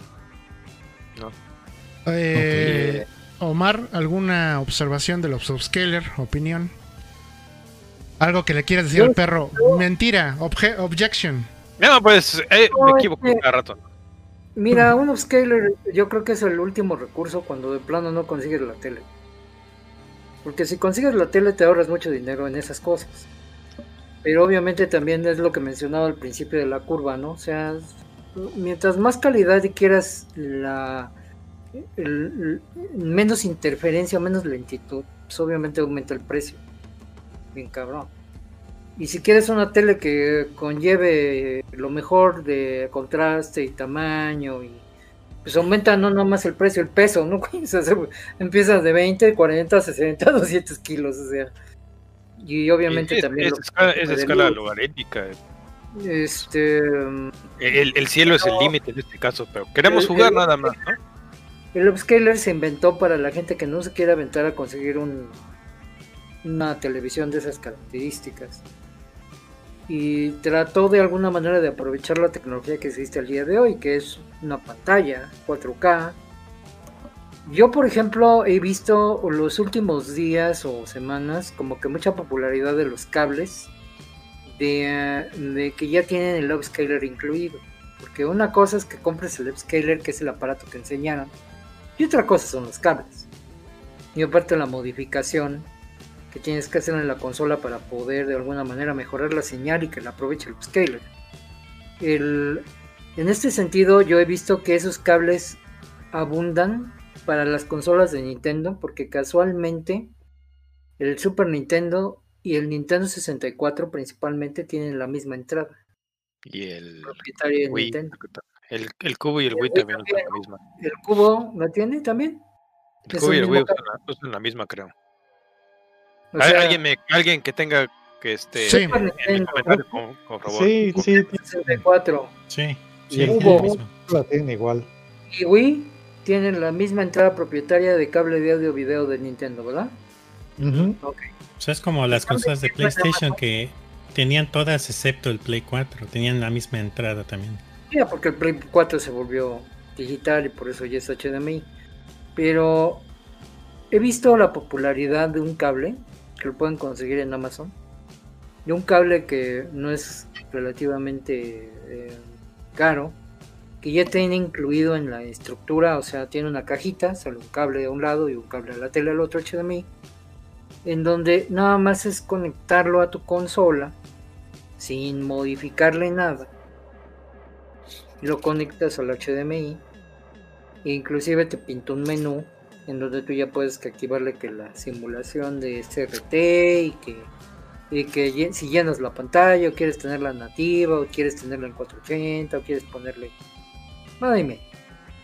Entonces últimamente he visto que ese cable tiene como que es muy popular porque también salió para el Dreamcast, esa misma compañía lanzó un cable para Dreamcast. Y lanzó un cable para el PlayStation 2 y por ende para el Play 1. ¿Cómo se llama ese cable? ¿Hyperkin? Ahorita te digo porque este lo, lo he visto. se Ah, lo ah, es- hay uno que se llama Hiperkin y el otro se llama este. ah, Ay, me lleva la tosada. Ah, ahorita lo, sé seguro que lo van a encontrar. Pounder, Pounder, algo así, ¿no?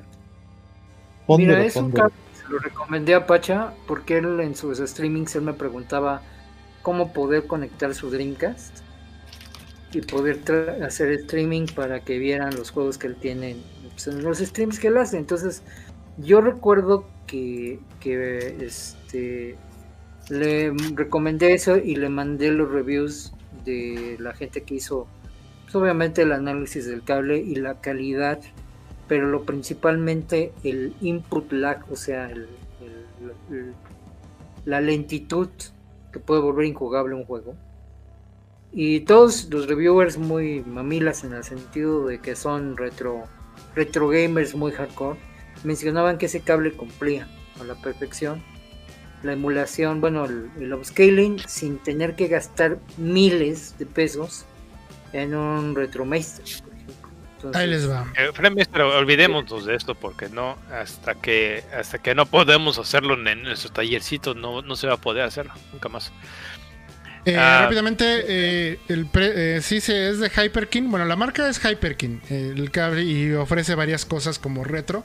Incluso si ustedes recuerdan, creo que ellos fueron los que hicieron como una funda que te permitía jugar Game Boy, como Game Boy y tu celular. Entonces tienen como Tiene- muchas, muchas Tiene, muchos así. productos eh, de variada calidad. Ajá. eh, algunos decentes so- son los que hicieron el, el control este de, de Xbox original para el Xbox One también. Y o sea, hacen esto y también hacen el Super Boy, que es un Super Nintendo portátil. Así es. Así que chequen los reviews, ¿no? Y, y le digo, el, la solución, si tienes más de tres consolas de diferentes compañías, creo que, que va a ser el, el RetroTink. Digo, vale los de dos juegos. Si tienes nada más, si nada más te interesa pues, ahorita. De hecho. Bueno, el perro habla porque los tiene, pero yo digo de esos cables porque permiten algo bien simple. ¿ah? Permiten, por ejemplo, grabar video porque tienen salida HDMI nativa. Y para el Pacha era, eh, yo se lo sugerí precisamente por la facilidad de conectarle una capturadora y mandar la imagen a Twitch, por ejemplo. Si a ustedes les gusta hacer eso, el retro Sí, que recomienda el perro no sirve porque no tiene sí, sí, sirve. Sí, Que no sirve, güey. O sea, después te digo por qué. Todo el desmadre que hay de equipo. Por eso, a ver, entonces tú también ponte a hacer streaming y vas a ver que sale chido. Pero que el Pacha tiene como setup para lo que él hace en sus streams, no le sirve. Y ese cable que- sí, porque nada más. A ver, eh, No. Shalom, qué bueno que tocas eso. Yo creo que a lo mejor te, le- no le quieres decir a, a Inu eso por no sé si una cuestión técnica, pero creo que lo, lo veo así, o sea, tratando también como de simplificarlo para como experiencia.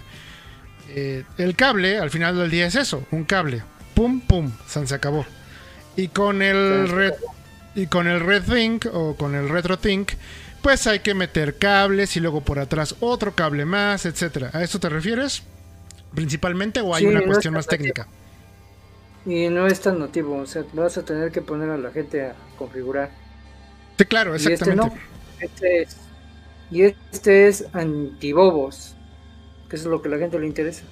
O sea, Sí. si nos regresamos a, la- a nuestra infancia, la verdad yo no me ponía a pensar si se veían bien las líneas RT y no cuando jugaba Super Mario Bros. 3. Yo quería jugar. Y yo creo que ese tipo de cables son los que benefician a mucha gente, porque solamente es conectar tu consola vieja, conectarla a tu pantalla con ese cable y la prendes.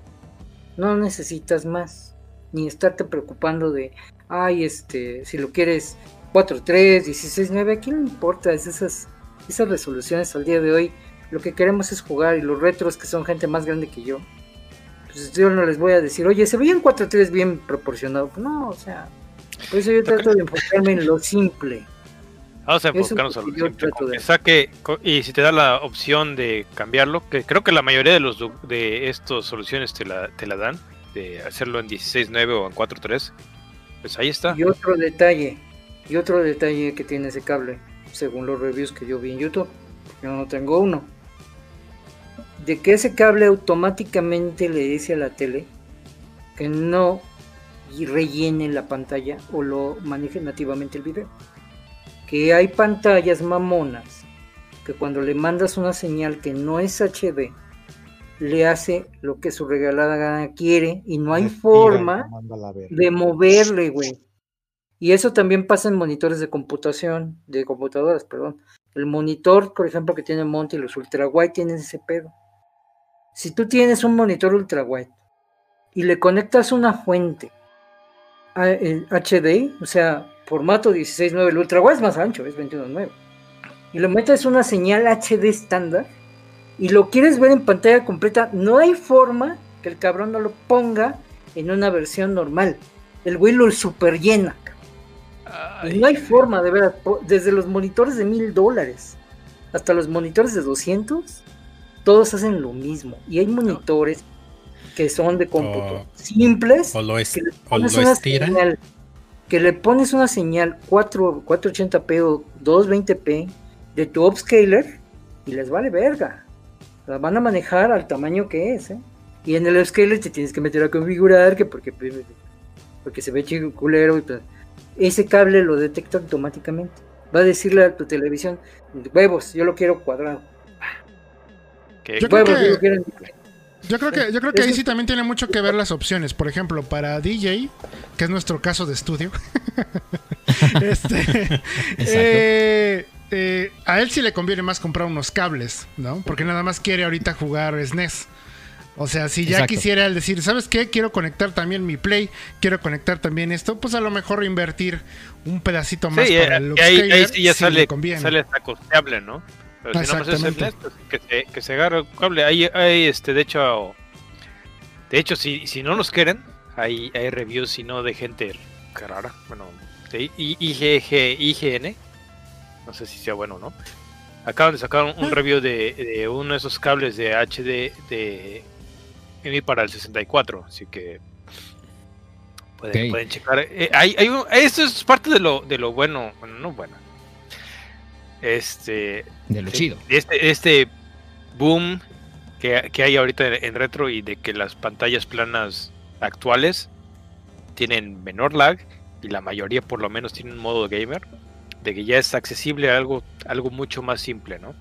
Y, y este, las compañías grandes están viendo lo que, lo que los este, personas que hicieron en, en su, en su casa sus, sus cables de alta calidad o demás sus cables boutique y lo aplican a algo que pueden hacer eh, un tiraje de miles de, de eh, a mucho más barato, ¿no?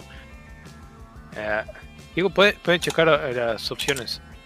Sí, claro, o sea, esa es Ah, una otra opción. bueno. Sí. Y Y la ventaja de ese cable es. Como tiene la misma entrada el Super Nintendo del 64, pues funciona para las Por dos. eso les preguntaba, según ese cable funciona para el Super Nintendo, para el Nintendo 64, para el Cubo El y GameCube para el Wii. y el Entonces, Wii también, sí, es cierto. Yo Y- nada más sé de y- Cubo y de Wii porque son los que yo tengo. 64 nunca tuve y, y el Super Nintendo siempre lo conecté vía vía este cablecito a la tele así. A la puntita. antena. Ya, ajá, RF, RF. No, ya sí, Esa a mí sí me consta que es el, mis- es el mismo cable desde el Super Nintendo hasta el Wii. entonces Para entrada de audio y video. Una buena lana y, y te ahorras Ah. el estar abriendo tus consolas y metiéndole soldadura. Sí, y de hecho aquí hay uno en Amazon que está en 671 pesos. O sea, es un precio te vas razonable. a evitar, te vas a evitar la bronca esa de que si tu tela es de las que le vale gorro estirar o mantenerlo nativo, ese cable lo va a hacer automático. No va a ser, no vas a tener que configurar nada, absolutamente nada. Entonces, y, y en teoría, digo, por los reviews que yo vi, y hasta Pacha lo revisó, dice, oye, pues estos güeyes dicen que lag y pusieron una cámara de alta velocidad de a ver cuánto se tarda en apretar el botón de mi control de Super Nintendo a reacción a Mario al saltar y el input lag es de menos de 10 milisegundos. O sea, es lo normal de una consola. Eso es lo ideal. Recuerden que la medida mágica de, de, la, de input lag son 50 milisegundos. A partir de 50 ya se nota, ya es injugable cualquier juego. Abajo de 50, 40, 40, 50 es no, se nota. Es lo que le pasa a DJ con su Star Sí. Bien, Abajo de bien. 40 a 30 es tolerable. De 30 a 20 está bien. De 20 a 10, de 10 a 0 es ideal. No existe el Eh, 0. Ni En cosas de, en cosas de frames son de entre 4 y 6 frames. Entonces, si son 10 milisegundos, es excelente, güey. Excelente. Obviamente en su televisión deben de activar el modo gamer para que automáticamente la tele pague todas esas madres extras de postprocesamiento que maneja. Y ese cablecito les va a ahorrar un montón de broncas. Me refiero a configuraciones y todo eso. Y estar consiguiendo cables, todo. No, no, no, o sea, y ya, y ahí tiene buenos reviews. Digo, después en los comentarios, bueno, en, el- en la descripción del video, yo mañana les pongo el cable que yo le mandé a- al Pacha para su Dreamcast, que es- tienen la misma marca para sus. Ahorita no lo recuerdo. Pero búsquenlo, y ya que les pongo el modelo, búsquenlo, hagan, vean los reviews y van a ver. que Tienen un montón de reviews y lo recomiendan muy bien por el precio que tiene y por lo que obtienes. Hay cosas Ah. que a lo mejor más caras van a tener más opciones. Pero, pues, ¿quién tiene 500, 400 dólares, 300 dólares para pintarles RTs artificiales a tu pantalla? Es lo que yo Claro. Eh, ¿Algo más que quieran agregar de upscalers, experiencias o algo así? ¿O pasamos a canción? Vamos a canción y, y seguimos con este. No, pero todavía falta jugar mucho. ¿eh? juegos. Sí, ju- jugar juegos retros, pero en consolas, computadora. ¿En qué mercadito conseguir una consola retro buena, barata y que sirva? No, en Mm. consolas nuevas. Vamos a ir a. Vamos a canción. Vamos a canción y regresamos. Vamos. Esta es Hold You Still de Metal Slug. Así que vamos a escucharla y regresamos aquí a Veterans Clan Radio.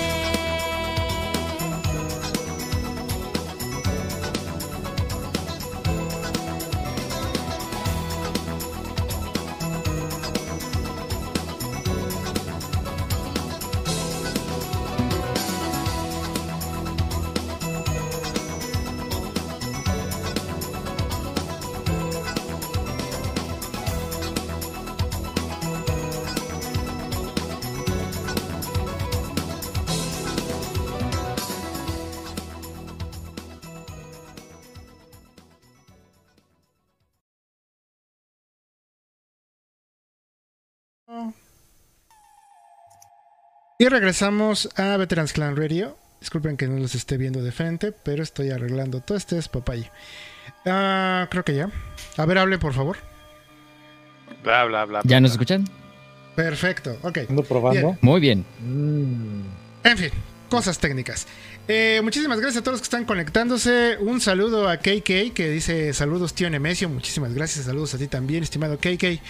Eh, preguntaba el chingue acerca de el uso del el adaptador del PSP. Shalom ya lo contestó en el chat, pero me gustaría que como que quedara quedara sentado en el podcast porque luego Al mucha aire. gente pues pues usa sus consolas portátiles y también las quieren ver en televisión. Ah, mira, es que no lo tengo en la mano. Pero el PSP tiene como que dos productos. Bueno, tuvo tres. El PSP te ofrecía un cable por componente Para conectarlo a una televisión, subrayo, televisión, no monitor, ¿eh? No monitor, no pantalla. Televisión. Hay que ubicar bien la época en que el PSP era popular en Japón. Y tenía películas 2004. en UMD. Entonces, no había como que la penetración de pantallas LCD digitales era muy, muy buena. Y el PSP tenía esa opción de un cable hacia una televisión, lo convertían en análogo y por componente. Pues mucha gente tiene ese cable. Pero tienen la costumbre de conectarlo a una pantalla con moderna, con entrada por componente. Y obviamente se ve de la chingada porque no es un upscaler, güey. La señal va análoga, aún se supone, a una tele normal viejita. Entonces Sony hubo broncas porque en Estados Unidos ya las pantallas ya habían entrado más, ya había mejor penetración y decían, bueno, es que en Japón está ese pinche Mm. cable, pero acá no hay nada, aquí no nos sirve.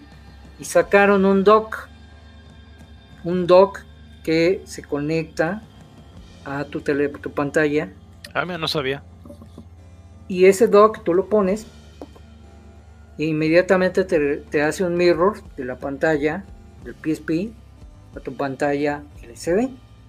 Ese dock tiene salida HDMI y es un upscaler a 720p de los juegos PSP. Yo tengo ese, ese dock, nada más de que pues, no, no, la verdad no pensé que alguien lo iba a mencionar, no, no lo preví como que para sacarlo. Yo Ese ni dock tenía- no tenía idea de que había salido. Es, es que es un- chistoso, ¿no? Pero. Y no vive en Japón, no No, sabía. no, sigue, sigue. Es que ese dock fue más para Estados Unidos. Es que ese dock fue más para Estados Unidos. El cable fue más para Japón. Es bien cagado. Y aquí, Ese cable es más, Ok. es más fácil que lo, que lo. Y aquí también lo vi en tiendas. Pero El cable. pues, a mí no me servía porque yo tenía un monitor con entrada. Pues, Claro. ¿Se recuerdan que se recuerdan que hubo un monitor de PlayStation? Ese tú lo Que tuviste, era ¿no? yo lo tuve, era Ah, un monitor claro. 3D, Ujú, Sí, cierto. pero ese monitor tenía la entrada de componente y era compatible con ese cable. Y ese hacía el zoom automático para que se ajustara la imagen de los juegos de PSP al tamaño de la pantalla del monitor. Ahora, Y se Hay ve, y se vea bien. hay otra opción que Sony ya en las últimas del PSP sacó. Que fue una cajita. Que le llamaban PSP TV, si no mal recuerdo. En donde tú agarras esa cajita Para- ya tenía fue para el salida. No, era una, era una cajita y eh, usaba las. este, sí, era para el Vita, pero no lo confundo. Pero del PSP, ese dock, había dos versiones. Una para ese chingadera que se llamó PSP Go, que a mí se me hacía horrible. Y otra para el PSP normal. Entonces, ese dock, hay dos versiones, aguas. ¿eh? Ahí a lo mejor en Play se lo pueden conseguir todavía. Pero en su tiempo yo lo vi aquí en, los Game Planet, en los Gamers, en Pericuapa lo llegué a ver. De hecho, yo creo que el DJ me una vez me acompañó a comprarlo. Porque sí lo Creo que sí, yo. porque me acuerdo que en algún momento fuimos en busca de cables, en busca de, creo que de controles también. Entonces fuimos a Pericuapa, si no me recuerdo, había un Gamers y, y compramos ahí el dock. Bueno, y compré yo mi dock precisamente porque el, el- el cable lo vendían, pero me, me advirtieron, este cable es más para, para televisiones normales que para, que para pantallas digitales, ¿no? Y ese dock tiene salida HDMI. Digo, ahí lo tengo guardado, digo. Y, y yo jugué todos mis Star Ocean, que fueron técnicamente pocos juegos de PSP tuve, pero todos los Star Ocean los tengo ahí en PSP. Y los jugué en mi pantalla gracias a ese dock. Además, Entonces- eh, como dato interesante, es de que sí, porque sí recuerdo, porque acuérdense que el PSP y con el UMD iba a ser este el pináculo del entretenimiento portátil, entonces se podían ver películas. Por eso era la, era la necesidad de conectarlo también a una tele. De ahí, pues ahí está. Sí. Entonces, Eh, este. Era una opción de Sony, de esas raras, pero digamos ellos sí se preocuparon por como que dar la opción de que tu consola se pudiera conectar a una televisión. Y, y inclusive después sacaron un producto solito que se llama PlayStation TV, que también era exactamente lo mismo. Y la Ah, gente ese que es lo el que tú tiene decías, la cajita. Le agregó, le agregó la ventaja de que como podías comprar tus juegos de Play One, ahí corrían nativamente. Entonces, este, pues mucha gente lo usó precisamente para el retro PlayStation, no, no retro, retro consolas, sino para jugar todas esas joyas del Play One, del Play 1. Y hay mucha gente que lo, que lo compró por eso. O sea, permitía jugar en una pantalla grande tus, tus compras de Metal Gear, tus Devil May Cry, tus este, Resident Evil, etcétera, etcétera, etcétera, etcétera. y aquí en América Yo nunca salió el Star Ocean, de solo en Japón. Yo, no, yo, yo jugué mis Star Ocean gracias a eso. Mm, Porque a mí me chocaba jugarlos en pantallita chiquita. Y, y en verdad, este, pues, los Star Ocean que, que hicieron en el remake, porque fueron remakes para PSP, sí le mejoraron un montón gráficos, menús y todo eso. Pues por eso me interesó jugarlo en pantalla grande. no me gustaba eh, estar así jugando con la pantalla que pegada. Yo tengo mala vista. Entonces no me gustaba jugarlo pues, así. Por eso algún día me enteré que había en, en Game Plan lo manejaban y pues Eric me dijo, oye, pues yo quiero comprar unos controles, vamos a Pericuapa a ver qué onda. Y fui, lo encontramos y lo compré. A ver Para si, a ver si, a ver si lo puedes traer para la próxima, para verlo. Porque sí, yo también, yo también tengo dudas si era para PSP Go, pero no, sí, yo, yo, yo, yo, o sea, me- tengo, tengo en la cabeza imágenes, imágenes de ambos. Creo, que hay, hay algo para el PSP Go. Pero Creo sí que quiero el- verlo. el- Ah, quiero hasta- verlo. Hasta te dejaba usar tu control de. Ajá, ajá, creo, ajá, porque yo ajá, no lo tengo. ajá, ajá, precisamente, sí, sí, sí. Sí, pues yo te digo, lo tengo era- en la mente, pero eso es como, como de- esas cosas que ves pero no ves al mismo tiempo en tu cabeza. Bueno. Bueno, pregunto, yo jugué ahí los, los, los, ahora sí que los Star Ocean, todos los que salieron. El Xenogears, que me lo compré en digital cuando salió, y varios RPGs de Square de, de la, del PS1, ¿no? O sea, un montón de, de juegos que me compré de la tienda virtual cuando se podía me- comprar tan fácil desde México, ahora ya es medio, medio complejo. Pero Sí. sí, voy a voy a hacer una voy a abrir esa caja que tengo con todas mis cosas retro eh, y lo muestro, no hay bronca.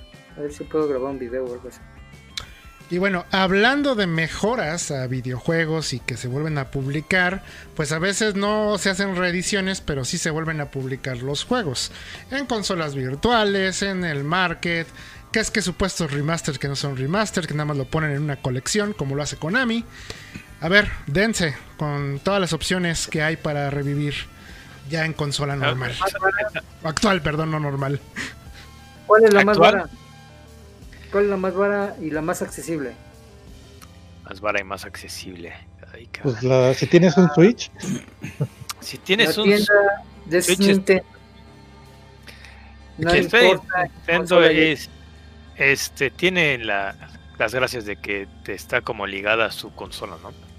El hace unas semanas el este Milla creo que lo dijo por el por este el mercado normal de que el, el Wii era ex- eh, eh, era la máquina con la que podías jugar todos sus juegos y, y hasta cierto punto yo me quejé de la, de la emu- de la calidad de la emulación pero hasta cierto punto cuando estaba activa eh, en su momento te permitía jugar juegos de TurboGrafx les llegaron a ustedes juegos de, de importación de juegos que nunca salieron de Japón ajá, ¿no?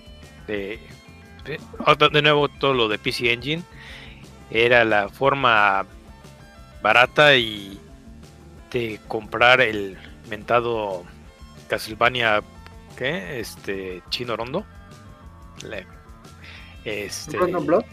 sí El Rondo Blood que, que Blood. salió a- salió en, en esta tienda virtual y salió también una versión para PSP. Eh, y, y sin tener que gastar los literalmente miles de pesos que te cuesta un disco y lo que te vaya a costar en, en obtenerte un- tu PC Engine, tu CD-ROM, ¿no? Eh, creo que hay una hay como no estamos hablando, ¿no? Al principio hablamos sobre lo, lo de retro y lo malo es de que eso también trae la, la a colación de gente que hace los coleccionistas y demás y eso ya es un gasto de dinero. Pero ahora actualmente tenemos las opciones digitales, ¿no? Y Nintendo em- comenzó bien haciendo esto de, la, de su Virtual Shop con, cosas de PC Engine. O sea, fuera de su de, productos de Nintendo. Ah, también juegos de SNK. Y SNK, gracias a, todo el, el sufrimiento que tuvo a principios del, de este milenio, con esto de, de, de desaparecer de la faz de la Tierra y regresar con Playmore y demás, les ha dado por, por hacer sus, sus juegos viejos accesibles en cualquier consola y la mayoría bastante jugables, con excepción de esa chingadera que no quiero ir a escarbar ahorita, que se llama Neo Geo Mini. Así que, este, sí, sí, horribilidad. Sony tenía muy buenas este, opciones en el PSP y en el. Vita, que era la, la tienda virtual donde puedes jugar prácticamente cualquier juego de, de PSP, de, de PS1. Ah, usualmente estaban como 800 yenes eh, aquí, cualquiera, sin importar que fuera este producto de colección o demás. Y como estaba mencionando Shalom, tiene, tenía bu- buenas opciones para verlo en tu televisión grande. Aún, aún en el Vita se ven bastante bien los juegos. Este. Y. eh, para el PS. Para el PS4. También han tratado con, con menos éxito, tal vez. ah, porque ahora el PS2 también ya es retro. Que hacen sus, algunas de sus reediciones. Pero. Tenemos las tiendas virtuales y, la mayoría eh, que son en este momento son bastante decentes. Ahorita este Nintendo tiene un tipo Game Pass que cuando paga su servicio de internet tiene dos canales, que uno es de Nintendo y otro de Super Nintendo. No son juegos exclusivos de ellos, también son de otras compañías populares en su tiempo. Es un está limitado, pero sí tiene como 50 juegos o 40 juegos así. Y solo tienes que pagar el su pitero servicio La de internet su Game Pass. y puedes usar esos dos canales. Hasta ahorita es, si no me equivoco, nada más están Nintendo y Super Nintendo. No sé si haya salido otro porque tengo meses sin jugar. Ahorita te llamaron para decirte eso, ¿verdad, pedazo de cabrón? Te vi, güey, No. que Tienes que hablar de. Nintendo ahora. eh, mira, diles que falta esto ahí, ¿no? Y entre ellos está Metal, el primer Metal Gear. Quiero hacer una pregunta, Pepe. ¿Te has Bueno. comprado algún juego retro? ¿Te has comprado algún juego retro en la tienda de Nintendo y te ha gustado como producto en sí? Ah, mm, el último que compré. ah, no, se fue en el. No, es que no he comprado casi ahí. Nada más en el Wii tuve el Ocarina of Time.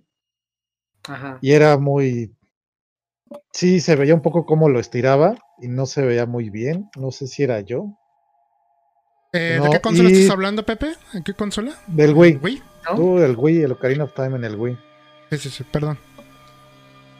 y luego pues no ya fue todos los he comprado para el, el 3DS tengo el Mario el Mario Land los Mario Land para el 3DS los dos pero Los Mario sí Land, originalmente, ¿dónde salieron?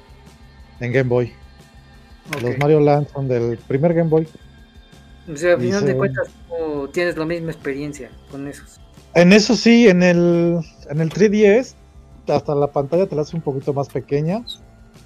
Este, yo creo que como te la ajusta la del, del 3DS XL, Entonces te la ajusta un poco más pequeña y no tiene lag de. Porque ese sí de los juegos que más rapidez y precisión tenías de Nintendo. Y no le he notado ninguno. Ninguna de esas. Y los Sí, que he jugado aquí, en esos nuevos canales de streaming de Nintendo. Pues solo he jugado de Nintendo y no he notado que tenga así un lag. Un input lag de Tiene un. eh, miren, el, el- los dos canales son a través de emuladores. Eh, emuladores que, que, pues Nintendo tomó. De hecho, de, de, pues, de otros lados, del, de código abierto. Después le modificaron y le pusieron cosas propias, obviamente. Pero bueno. eh, nerd. Exactamente, son de la. División Europea de Desarrollo y Investigación de. Nintendo, por eso NERD, por sus siglas en inglés. Hay un hay, hay ligeros problemas que solamente alguien que se aprendió el nivel así exactamente como le pasa a DJ, que dice, yo lo noto, yo sé que a lo mejor la mayoría de la gente no lo nota, pero yo sí. A mí me pasó eso con Super Mario World. Hay una cuestión, había un Oh. había unos frames de invencibilidad que te daba a la hora de bajar con Yoshi. Y a veces no los aplica. Ah, eso, eso depende de qué ROM us- usan, porque hay la, la última revisión del, del SNES. Yo lo jugué aquí, es, es lo mismo. arreglaron. Es, lo es el mismo problema de, de Mario 64, que aquí hubo una segunda revisión, que no tiene los bugs que DJ me estaba preguntando la vez pasada. Este, así que también depende, pero generalmente lo, lo- el- la emulación de que hace Nerd está Es bien buena. con excepción con excepción de las cosas extras que le agregan este como filtros y demás pero eso ya es cosa de, de si te gusta o, o Pero, no. pero esos ya son con títulos eh, independientes, ¿no? Tanto los que ha hecho para. Para, por ejemplo, en este caso, ahorita estas este, plataformas de las que estamos hablando, Nintendo Online, lo hace bien, ¿no? O sea, porque no le agrega nada, nada Sí. más pone el ROM y ya. Pero eso es cuando lo hacen títulos que se venden por separado. sí como- este hay que hablar no, no sé si esto le llegue pues, estoy seguro que sí tiene no Eh, son la- los los arcades que hace Oh, hijos de su madre. S- SNK Ajá. Mm. No es SNK, este es una compañía externa, Inu. O sea, no es SNK el que lo hace. Es una compañía que compró los derechos para Arcade- según entiendo. Creo. Hamster Hamster.com no Ese mero. Esto por lo general están decentes. No te voy a decir que son la mejor, no te voy a Es decir que son mejor que la No te voy a decir que son mejor que los emuladores este que hace la gente este externa. Lo que me molesta un poquito es cómo manejan el- los sprites, que se ve así como como juntados con manteca. No Ajá. sé si, si me explico. Ah, sí, Se te olvida algo. Te reto a que algunos- juegues Garou Mark of the Wolves de esos güeyes. Es Y- y es- imposible. es, lo que te digo, es tiene el- imposible. ahí es donde tienes que buscar tanto qué compañía está haciendo un- una reedición y porque no todos son no todos son iguales ni siquiera en em- emulación todos son iguales no Eh, y y esto es lo que lo que va con las colecciones también no ahorita vamos a hablar de este, lo que está sacando Nintendo está bien lo que son los Neo, Neo Geo Archives ahí Volado. este, ojalá, ojalá hubiera una, una forma de que preparas cada juego. Que hay algunos que están aceptables, pero. Pero no. Ah, y. ¿qué, qué- alguien jugó aquí la, la colección de Street Fighter para. Para este. PS4 y, y creo que salió para Xbox One también. Que ¿Para el 30 sacó hace- aniversario? Sí. Sí. Que, que sacó Digital Eclipse hace como un año. No, el, Ah, el la- de. El gordito, 30 yo creo, aniversario. pero ¿El no 30 está aquí. aniversario? Bueno, yo, yo no soy experto eh, como, como infeliz, pero todo lo que todo lo que puedo jugar en, en esos juegos salió bastante aceptable acá, como recuerdo la arcade y, y me, me sorprendió un poco porque Digital Eclipse hizo algunos juegos bien horribles en las épocas del, 13 del 360, Del 360, sí. lo que Y la cuando, del eran, Play 2. cuando todavía eran. Blackbone ¿Cuál se ¿Este? Ah, no se cayó. Ese. Sí. Ese. Ujú. No sé, lo tengo aquí, pero está atrás del Ese. cuadro. Si vas a poner a Talia a bailar, que nos enseñe el atractivo, güey. ¿no? Eh, Ya, ya puede. Ya puede. ¡Feliz! en ¡En. Seven Day! ¡Eh! Ah, ya es. Ya es. Ya es el N7, el día N7. sí. Y No, Y la espérate, cosa es que expliquen que- qué es el N7, espérate y no. Dijimos que íbamos a interrumpir. Dijimos que íbamos a interrumpir cuando sea- era el N7, así que Ya son Ah, oficialmente las de que 12. de- dejen este Y tres minutos. paso rápido al lavador. Sí, Puesto que va por su chamarra de Mass Effect. sí, Ándale, a huevo. a ver. Fíjate, Pepe. Bienvenidos al noviembre 7. Digan. Viene 7. A ver, a ver, los superfans que ahí están, que es el DJ, que es el Monty, que es el Pepe, güey. ¿Qué es el N7? A ver, El Monty. N7 es un equipo especial de personal. El N7, el N7 Day, o N7, día, día N7. Se supone El- que es el día que se conmemora la franquicia de Mass Effect simplemente por el hecho de la designación N7 de los operativos de élite de la alianza de sistemas en la franquicia Mass Effect. Básicamente eso es. Y es el día que se ocupa para... No es el día que salió el juego, si mal no recuerdo. Pero... es por las pues, siglas.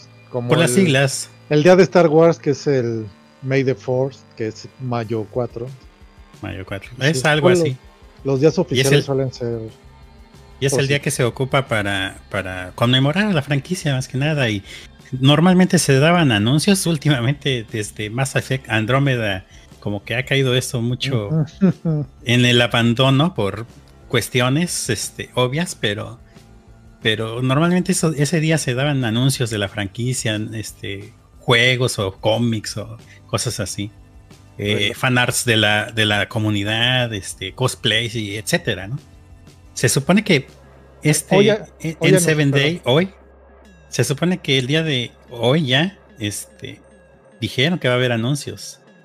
Hoy hubo un ver anuncio, otro reloj de Meister. No es, el, no es un ambasador, es otro modelo que no, no sé el nombre, pero es de los cóncavos rectangulares que no me gustan esos relojes.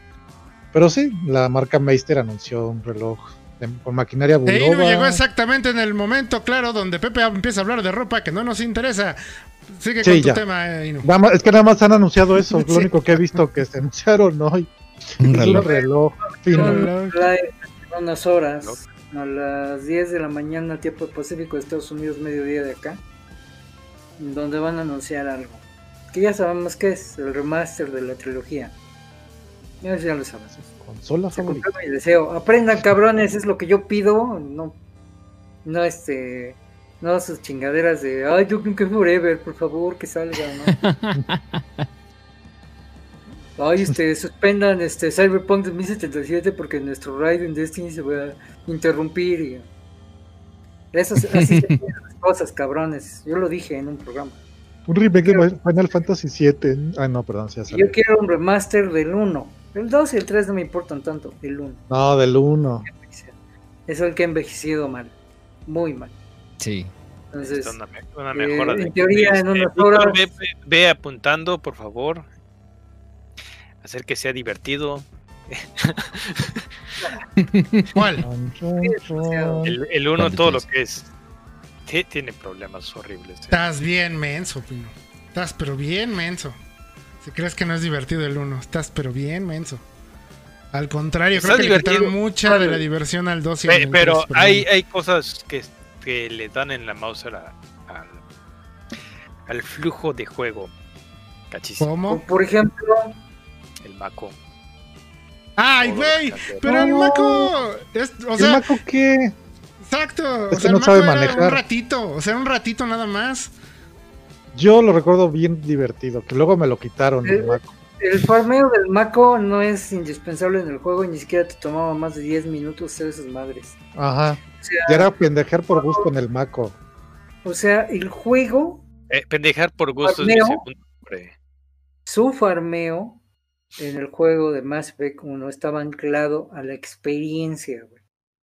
Por eso ocurría esta pendejada, y lo voy a decir con todas las letras, es una pendejada.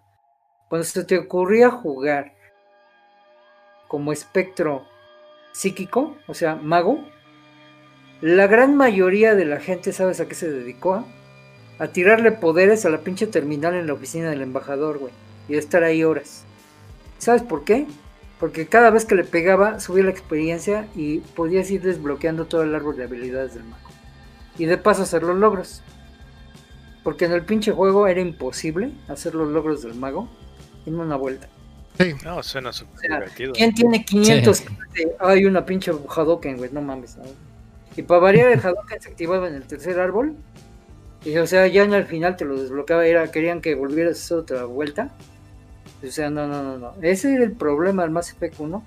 Que todos los árboles de habilidad estaban amarrados a la experiencia. Y el Mako era como que la catarsis era de liberarte un rato de esas mamadas. O sea, Ponías tu música favorita, botaba pelota de playa, sí. Sí, Afortunadamente, pero afortunadamente no te pedían, oye, vete a juntar 300 materiales de esta madre. No, realmente no. Además te recuerdo que gracias a esa queja nos pusieron a ver dos minutos cómo se llenaba una barrita buscando materiales en el 2, así de... y así de, Ahí es- ¡Ay, qué divertido! El 2 fue más tedioso. Fue más tedioso, y más por la mamada de salirte y el pinche clima te está congelando los huevos, Shepard, súbete. Yo, Ay, ya. La Pero este güey se ve que ya no se acuerda, ya se ya le entró la vejez. A mí me encantaba explorar en el 1, nada más por el simple sí, placer. no mames. Porque en ese momento Pues, no ambiental. había, o bueno, al menos en, en consolas, no había un juego que te permitiera ir al planeta que tú quisieras a explorarlo. O sea, vaya, sí, No era un que mapita chiquitito, pero el, el- la ilusión de ir a un planeta así de, voy a otro planeta, güey, no mames, estaba increíble. Bueno, al menos para mí. Simplemente La atmósfera era increíble. Cuando se te desbloquea el sistema solar, todos fuimos de pinches willows a ver qué podíamos explorar del sistema solar, güey. Así, No, cuando nos avisan en el, en, en el log de, ah, ya tienes permiso de ir a la Tierra. Ah, ¿de veras? Vámonos. Pues Es que no tenemos nada que hacer ahí, Commander. Te vale verga, güey. Vamos para allá, yo soy el capitán. ¿eh? y, eh, y eh, ¿dónde puedo aterrizar? En la luna, a la huevo. Vamos a bajar a la luna. Sí, Y a ahí huevo. está. No, no haces nada. Nada. No tienes nada que hacer ahí. Excepto ya, al final hay una misión de según destruir una base de espías. fue el DLC, ¿no? Que Ajá. querían, Sí. Pero querían- ¿qué, qué era la lanzar luna- un cohete o, o un este, asteroide a la Tierra? No me acuerdo. Pero la luna estaba abierta desde sin el DLC. Y no tenías nada que hacer ahí, pero la gente iba a botar como pelota de playa con el maco. Pum, pum, pum. Era bien divertido el maco, yo no sé por qué dices eso, de veras. O sea, te puedo decir que envejeció mal por el dis, por el HOT de que tiene Shepard. El HOT es malísimo. Por los tiempos de carga. Por el pinche elevador. Actualmente. Y las animaciones, ¿no? Que son de muy de su Oh, época. Por las animaciones que son súper que son súper pinches, güey. Se agarraron la librería de movimiento más pinche. Por el y este y, y las jetas de que no te la crees, o sea, te voy a abandonar, güey, vamos a ver una vamos a detonar una bomba nuclear en el planeta. El otro güey con su cara de menso de sí, güey. Gracias. Eres la neta. Estaban como Como las la vieja también. de- Sí, güey, como, gracias. como las animaciones de He-Man, ¿no? O sea, Pero ese juego, siendo mejor que las de Andrómeda.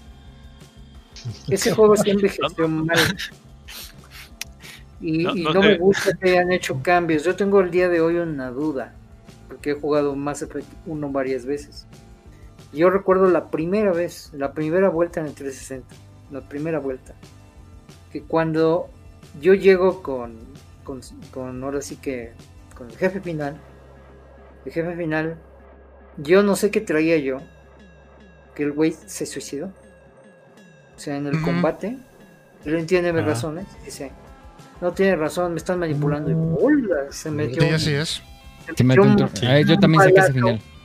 y yo me quedé de, no mames, o sea, fue como dice el Pacha, rompe paradigmas. ¿Desde cuándo un jefe final te acepta la, las razones que le estás diciendo y se dice, sí, güey, me estás manipulando en bolas. Se, te, Ya, se da un eh, en la cabeza. en Fallout 3 se lo puede hacer las computadoras. Y en- ah, espérate, Eh, ya sé, pero espérate, o sea, en las subsecuentes vueltas de ese mismo juego del 360, donde ya traes un Game Plus, ya el karma ya lo maximizaste o lo balanceaste de otra forma, y después lo volví a jugar en PC, y lo volví a jugar hace como un año en PC otra vez, en Ultra Wide para probar unos mods. No puedo hacer que el pinche Saren se suicide, güey. No puedo. No, no intentaste, por ejemplo, ves que hay dos encuentros previos con Saren en, un planeta adicional, en No, donde empieza a hablar, cuando te empieza a atacar, y tú le contestas un diálogo. Ese diálogo tiene... Sí, tratas de convencer es el modo Paragon. Yo siempre mis Ajá. primeras vueltas son Paragon y después me vuelvo rebelde. Creo que tiene que ver pero- efectivamente con No. el karma y con el método, pero quién sabe, sí, yo no me acuerdo. Pero- porque yo lo hacía en ¿por qué la rebelde y sí vez? saqué varias veces el final. Pero ¿por qué en la primera vez suicidándose. donde se supone que estás tiernito y no sabes ni qué pedo? ¿Por qué logras eso, güey? Y Pues más bien porque lo todo- lograste, ¿no? Más bien. Ajá. Y eso nunca he podido. Y hay hasta teorías de que estos güeyes ya modificaron el juego para que no fuera así. Que te cueste eso a la tercera vuelta, no en la primera. Que era un bug. Entonces yo la verdad no he podido, no he podido hacer que Saren se suicide otra vez. Yo creo que todos sacamos lo de- el, el este, Saren se suicida y después de todas maneras lo este, lo manejan lo- los Reapers, ¿no? Sí, ya me acordé, Pero- sí. Salió. Pero digamos que es lo clásico es derrotarlo, es lo, lo, lo que cualquier pinche juego te ofrece. No. El, el de que este güey en un momento para y te dice, ¿sabes qué, güey? Tienes razón, me están manipulando. Pero hay una forma de arreglarlo. ¿Cómo salen? Bolos. Sí, y, después está, el, cadáver sigue o sea, viviendo, ¿no? Hasta, hasta la pinche música que te pones, de, oh, oh, oh, los coros así de iglesia, güey. Dices, ¿qué pedo, güey? ¿Cómo, cómo este güey me hizo caso? Ya, este güey me hizo caso, que lo estaban manipulando, pero sí, Shepard, pero hay una solución. ¿Cuál es? Pues, bolas. Y- En, la pelea la me, idea que hice para que saliera ese final en mi primera vuelta ever del 360. en Donde nadie sabía qué pedo. Claro. Nadie. Sí. Nadie. Y, y, y subsecuentes juegos no he podido, no he podido. Y hay gente que dice que es un bug. Que ya BioWare modificó el guion para que no lo puedas hacer en la primera vuelta, sino en la tercera. Porque pues, si quieres sacar todos los logros, no lo tienes que jugar una vez. Tienes que hacerlo tres veces. Tres veces. Sí, porque eh, depende mucho de las clases también que escojas, sí. Exacto. Y como nada más son tres clases, pues te tienes que aventar una vuelta completa con cada clase. Por eso te digo que los que optaban por ser bióticos, o sea, magos, estaban en la oficina del embajador empezando el juego, tirándole su superpoder, poderosito pitero, a la terminal, güey, porque por alguna razón el juego pensaba que era enemigo y te daba experiencia. Y ahí estaban 10 horas. Y ya salían de la oficina del embajador super cabrones, güey, con todo el árbol desbloqueado. güey. Ese era uno de los pedos graves que pues, seguramente a ti te pasó por aquí, te salió por acá. yo Estaba acá, como- yo- en yo ese- jugué como- yo jugué como ingeniero. Este. Bueno, entonces la conclusión es que viva el N7 Day, que esperemos que el día de mañana amanezcamos ya con la... Bueno, no, depende cuándo se levanten. A qué hora se levanten. Amanezcamos con la... Con el deseo cumplido de. Shalom. Y que Inu está muy güey por decir que Mass Effect 1 estaba aburrido, ¿no? Todos estamos de acuerdo. Sí, está bien, güey. Alguien tenía que estar bien, güey, aquí no está raro. mis palabras. Y no, está bien, güey. Frases del. Inu. Ya vamos a inaugurar también la sección frases de Oh, Inu. mira, Mass Effect está aburridísimo. Me caga la madre. ¿Cómo te así. atreves a Es lo que ofender a dijo. San Maco? No es de tergiversarlo completo, y es tal y rulea. Algún día tendrá una. Sí, está bien chingada. Ah, esa Tali. Necesita cambiar. eh, tu cámara se- está un poco mal el ángulo. Ah, sí, cierto, Es- Monty. Me la, me la quitaste de ángulo. Eh, ándale. No, tampoco Sí, tan indecente que ah, lo hay, hay- hay que, hay que ponerle cumbia. ¿no? Ta, ta, ta, Esa, esa mujer tiene unas caderas de cumbia, no manches.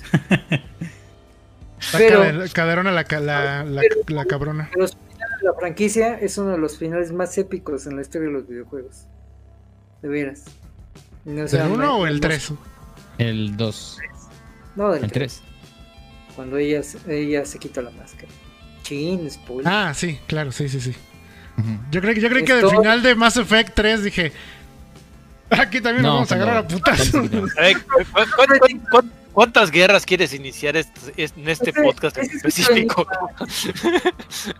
No discutamos si el Mass Effect 3 está al nivel o no, pero eh, yo tengo un enigma que siempre, siempre en mis juegos, Tali es la que se me resbalaba en la nave. Y ahí se aventaba el Shepard, ¡Tali! La agarraba. Nunca pude hacer que otras u otros les pasara como yo veía en los reviews de YouTube y todo, de Mm. que se, se iba el Krogan, se iba este Liara, güey, pero a mí siempre fue Tali, no tengo ni pinche idea, ¿por qué? Siempre era pin, se iba Tali, se- te aventabas por ella. A mí me No sé. pasaba con el. Este. Ay, con el Krogan. Con el nuevo.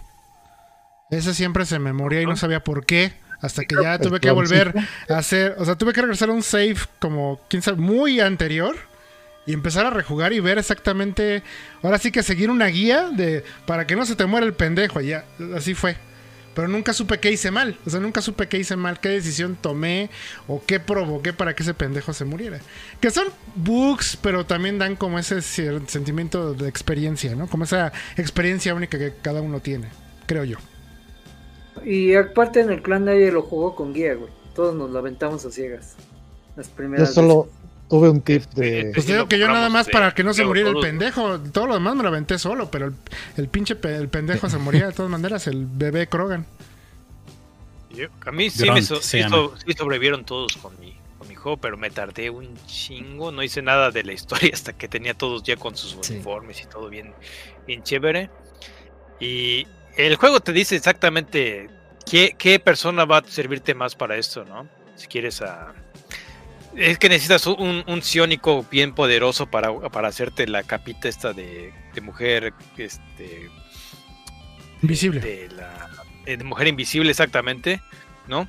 Así que te vas, y te vas a ir con la biótica más chida que tengas, ¿no? Que va a ser Liara o, o demás, ¿no?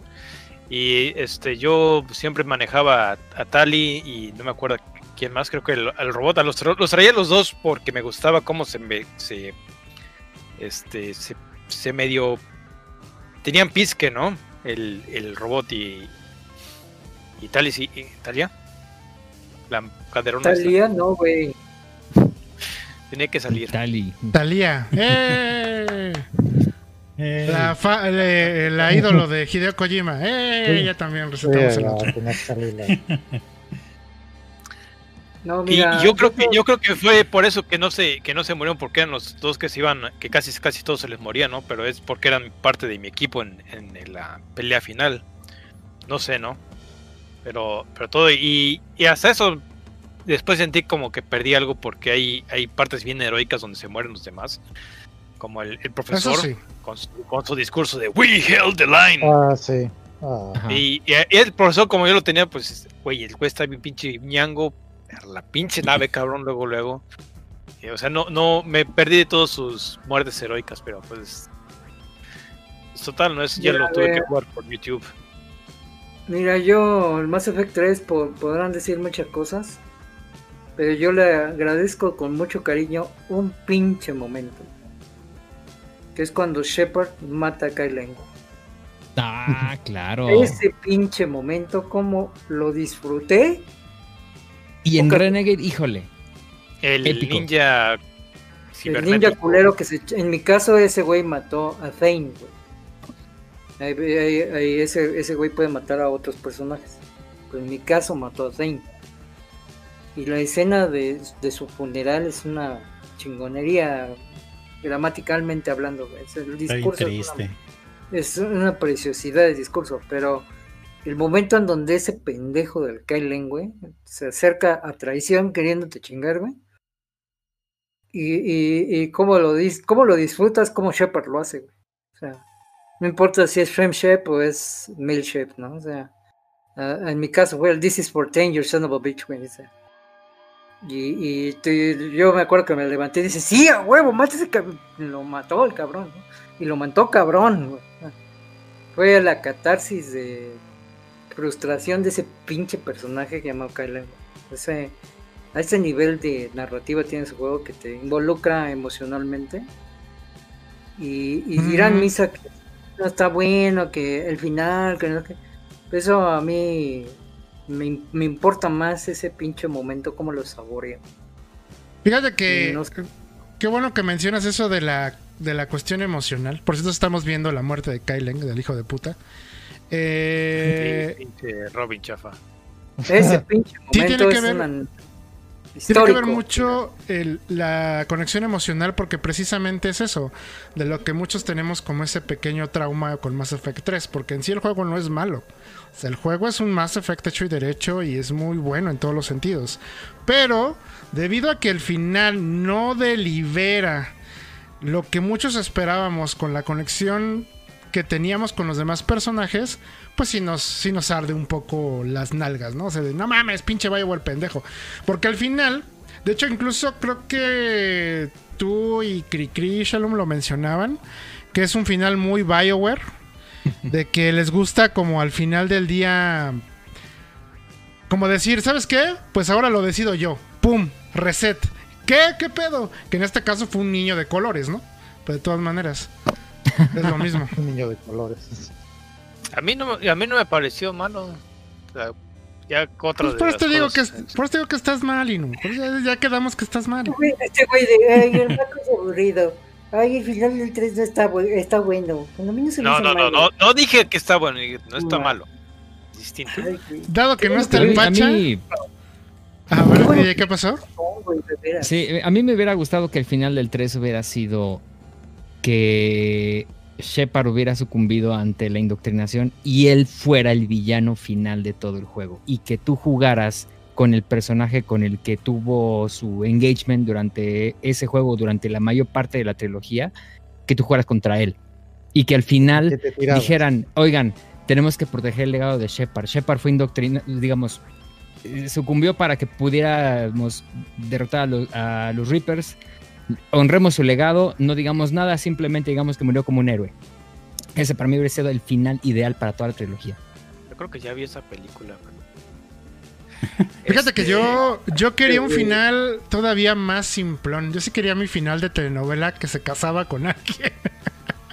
yo sí quería mi final feliz. Los Por finales alguna ideales razón- para Mass Effect 3 No, fíjate. Yo, yo, yo, yo Fíjate quería que- mis pitufitas.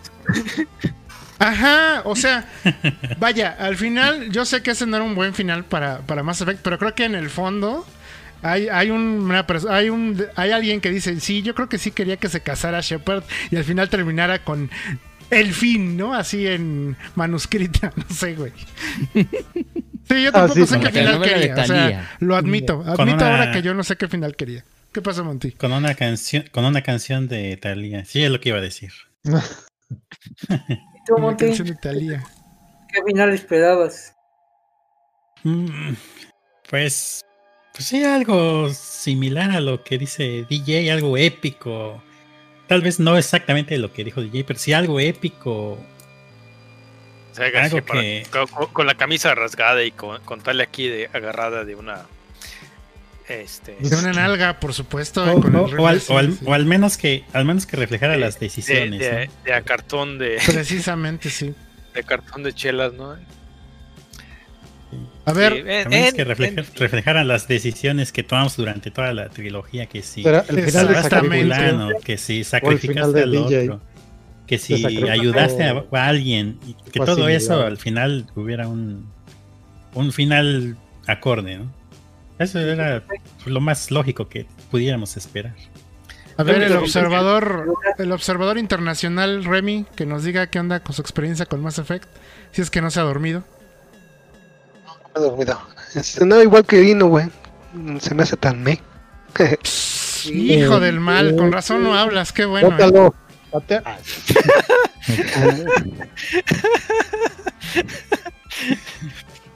Yo recuerdo que uno de los eh, spoilers de Garu me sirvió para evitar que se me muriera Grex en la playa. No lo mates. Ah, yo tengo una anécdota de spoilers de eso. Pero ese es del Este, 1, güey. porque del 1, porque en el 2 Grex es, sí te sirve un chingo cuando vas a, con el Rey Krogan y se saludan de nalgada y puedes explorar zonas que si no vas con Grex no creo que hay una Ujú. pinche zonita que no puedes entrar si no eres de te llevas de nalgada con los Krogan. Y con Greg sí.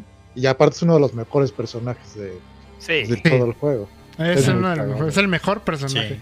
Yo me acuerdo que yo tuve una experiencia aquí en el clan. Gracias, Garo. Porque yo tuve la fama de ser un spoileador. Eh, según yo ya ¿Como no la Garu? tengo, pero para ahí no.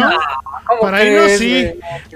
Pero es que yo no, ni siquiera lo hago con intención. Les voy a platicar cómo estuvo. En los foros anteriores teníamos un chat, literalmente un chat de esos viejitos. Y generalmente llegábamos, eh, cuando llega, alguien llegaba de la escuela o tenía un tiempo libre, empezamos a platicar. Y yo ya había acabado Mass Effect 2. Y pregunté, y les dije, yo ya acabé Mass Effect 2. ¿Quieren saber algo del final? Y yo revisé y nadie dijo nada. Cri Cri, que es- estaba la semana pasada aquí, ese clon de Garu me dijo, date. Y yo se me hizo fácil, sin dar muchos spoilers, porque no quería dar muchos spoilers tampoco, pero decir que me había, mucho, muy emo- muy- me había emocionado mucho la pelea contra un Terminator gigante.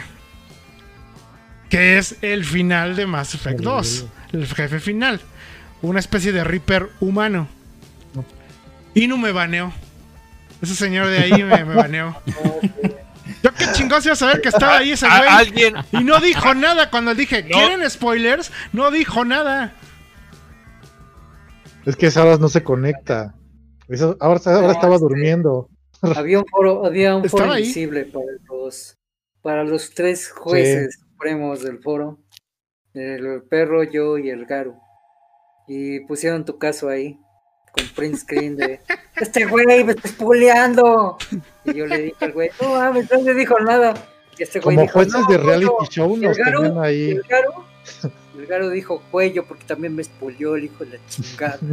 Hijo de tu pinche madre, estarás ahí. Fue 2 a 1, güey, lo siento. Lo siento. Yo dije que no era necesario el drama, pero eh, gente, de- gente del chat, dígame, ¿se hizo justicia o no? Fíjense, las palabras fue. Hay una. Es que ni siquiera dije que era el jefe final. Ni siquiera dije nada. Solamente mencioné la palabra Terminator. O sea, como que era un jefe. Un Terminator. Ni, que, ni siquiera dije ni qué era ni qué era. Y insiste, insisto, pregunté. ¿Quieren un spoiler ligero? Y el Cri-Cri dijo: Sí, dale. Ya sabes quién fueron los tres Justicia. que te banearon. ya sabía. La triada, Yo El no, Trinity, yo no lo baneé, la yo- Santa Trinidad no de los dioses decidieron que. Pero el Garu estaba, en ese momento acababa de llegar al stage y dijo, pinche niño, hijo de puta". que violó el Terminator ahí de allá. Yo la verdad todavía no llegué, yo, yo jugué el Mass Effect 2 muy tarde. Pero la verdad a mí me vale gorro, así como si se ponen a hablar de un juego que pues, obviamente ya se acaba y todo, pues, quieren hablar, pues háblenlo. Mi culpa no jugarlo en el momento. Eh, pero es una sí, anécdota divertida. De hecho, de hecho también te, le quiero agradecer a Garu, y digo agradecer entre comillas, No, que chingue su madre.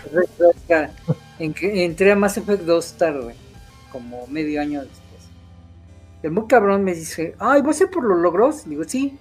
Ay, pues este, empiézalo en, en dificultad, este, la máxima, no recuerdo que tiene su nombre, Nightmare o... no Locura, recuerdo. ¿no? También era como tipo Locura o no recuerdo. Era así, locura. Oh, Ajá, y porque me dijo, no, realmente no está tan cabrón como el 1. El 1 sí estaba difícil, güey. Si le subías la dificultad, sí estaba mamón. ser una mamada. Y el güey me dice, no, esto está bien fácil. Yo ya, este, no sacas de volada, no mames. güey". Y que se me ocurre ponerlo en esa pinche dificultad empezando el juego. Y yo estaba como a la mitad de vete a la chingada, gar, güey, está bien difícil. El güey, en los chats que hacíamos en el 360, acuérdense que hacíamos un party. Y entraba cada quien jugando una madre, pero cada quien estábamos en el party. Y el güey todavía me troleaba de, ay, que poco no puedes. Y yo, ok, cabrón, sí puedo, vas a ver. Pero no mames, cómo sufrí la pinche primera vuelta. Logré acabar. Pero no lo vuelvo a hacer, no le vuelvo a hacer caso a ese cabrón. De veras. No, la, la regla general es no pelar a Caro en ninguna recomendación de anime. Sí, pero eso fue hace que 15 años, güey. O sea, ahorita ya. Todavía- estabas Ya verdecito, se ¿no? no Pero luego lo dices sin querer. Estás platicando con él. Yo también entré tarde hasta en el 1. O sea, cuando ustedes empezaban el 2, yo apenas iba a empezar el 1. Así, ay, no mames, pero luego el Greg se pone bien pendejo en la playa, se quiere suicidar, un pedo así. Y no mames, no más háblale bonito. Güey, no sé quién es Grex, güey. O sea, ya hasta que empecé el juego dije, ah, mira, este güey es el cagado, el pinche monstruo cagado es el, el Garu Grex. Y así, así, no, se te pone bien loco, güey, pero que no se muera porque es a toda madre. ya, ya, bueno, dale. Spoilerzote te metió, güey. Sí. Sí. Así como el Neme, pero el Ya. tuvo mala suerte que hizo enojar a los dos dioses del Olimpo, güey. A Zeus y a Poseidón, güey. Pues, no, Los este, Illuminati no, te corrieron. Por No, este, yo- Illuminati, yo- no nada que ver en esa decisión. No, pero ahí el que se indignó fue Inu, porque Garu no me dijo nada, pero Inu sí. Al menos fue valiente y lo dijo. Antes de banearte te dijo. Te insultó y luego te baneó. Sí, pero, Zeus. Poseidón Yo, yo- digo verdades, nada. Y no, y no puso mensaje, estás baneado, thread cerrado. No, no era thread, era el chat de Montillo. O sea, fue en el chat. el chat, Porque es más, ni siquiera se quedó guardado. Porque cuando todos preguntaron por qué me banearon, pues no había evidencia, porque el Sí. chat se, se voló. Bueno, más bien, sí había evidencia, pero nadie de los mortales podíamos verlo. Los únicos que podían ver el historial del chat eran Shalom, Inu y La Trinidad. La Trinidad. Bueno, si hubiera podido cerrar el chat. Triunvirato, triunvirato. No sé, no, no, sé, porque cuando, Revolución, güey. Cuando yo fui, yo fui del, del- de la mafia del poder, yo ya pude ver el historial del chat, pero uh, eso fue ya después. A ver, Monty, en el foro veterano había dos dramas, güey. Cuando no funcionaban los thank yous y cuando no funcionaba el chat. Ah, sí. Sí. Esos eran los dramas de nivel canal de las estrellas, güey. O sea, y no me vas a decir que no, porque tú eras también de los de que, oye, no me enseñan los tinkies, no le puedes dar tinkies al Pacha, no le puedes dar tinkies a Lonchas. Eras tú el que me mandaba esos MPs. Espérame, güey. Sí. Entonces, Ay, pero el del chat, no mames, estaba offline me caí. y, re- y mi teléfono recibía mensajes a nivel así, cabrón, así como el perro se acaba de largar, así. No. Va a, re- va a regañar a su hijo. Y antes de No, que y- regrese, Acuérdate que, y aparte que en el chat, acuérdate que el deporte era el tag doble, dos puntos, kick, dos puntos. Enter. Ese era el deporte nacional. y el filtro de mi vestido es muy bonito, eso estaba chingoncísimo. Ah, sí, no, yo- mis filtros nadie, nadie los ha igualado. Mis filtros. Mm. Me encantaría que YouTube aceptara ese tipo de comandos, pero no. De vete a la ve. Mi vestido no, está hermoso. Órale. Estoy lindo. Ah, Ahora le- les va a dar ansiedad. eres un culero, ¿no? Ah, Chal, eres, eres grandiosa persona, te amo, gracias. No, hombre, o sea, Sí. Los Eran microcensuradores. Después de que decían eso, el sistema lo silenciaba. 10 minutos, güey, entonces no podían volver a poner sus madres. ¿no? No te podías quejar bien en 10 divertido. minutos. No te podías quejar, güey. Y, y tenía el algoritmo la, la, eh, la predicción de que si lo podías hacer mayúsculas, minúsculas, may- puntos, sí, espacios, sí. todo, güey, o sea, no podías, no podías ganarle al filtro. Ah, uno de mis inventos más grandes de la historia de la humanidad. Expresiones regulares. de Win. Expresiones regulares, así. Vámonos a canción y regresamos para al tema que teníamos antes. Interrumpimos para hacer esta sección especial de Mass Effect y anécdotas, pero eh, vamos a regresar rápidamente para terminar el podcast con eh, más, más bien experiencias del que han tenido en plataformas, que es en donde nos quedamos, ¿no? Plataformas Sí. retro. Actuales también. Eso. Vámonos.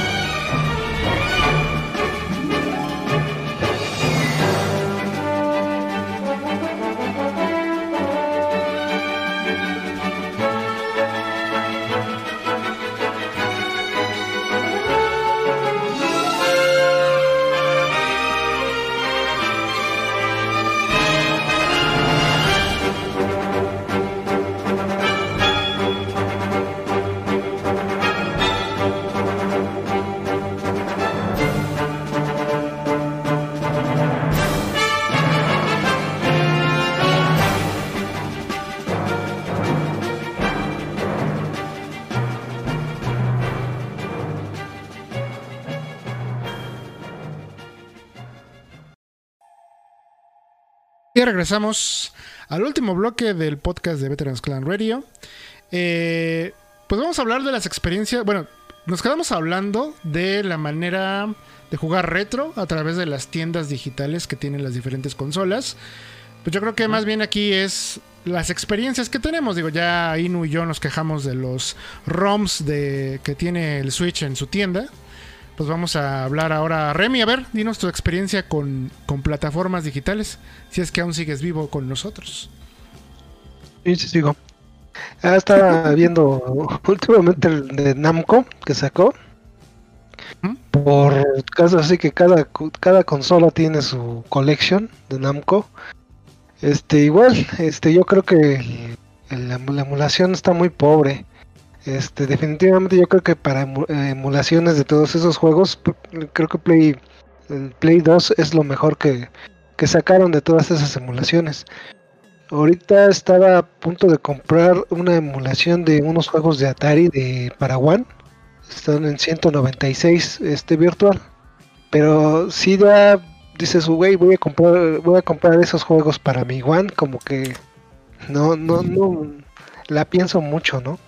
Mucho poder, ¿no? Este tipo de cosas, así como el Atari y demás, pues hasta una de esas consolillas chafas de Walmart, ¿no? O el, o el Evercade para, Sí, para eh, este. Que, que he notado es de que en portátiles hay, se siente, al menos se siente menos feo la, la emulación de algunas de estas máquinas eh, viejas. Ah, de nuevo Nintendo creo que hizo sus, sus Virtual Stores, pero lo único, te digo, lo único que me molesta de Nintendo es de que se termina su tiempo de vida de un producto y le da gran rápidamente. Ah, también está pasándole con el PSP y el Vita, que es una lástima porque sí tienen, tienen un catálogo, pero muy chido. No sé si les tocó a ustedes, pero tenían hasta juegos de PC Engine allí. Yo Sí. creo que Sony va a revivir esas cosas.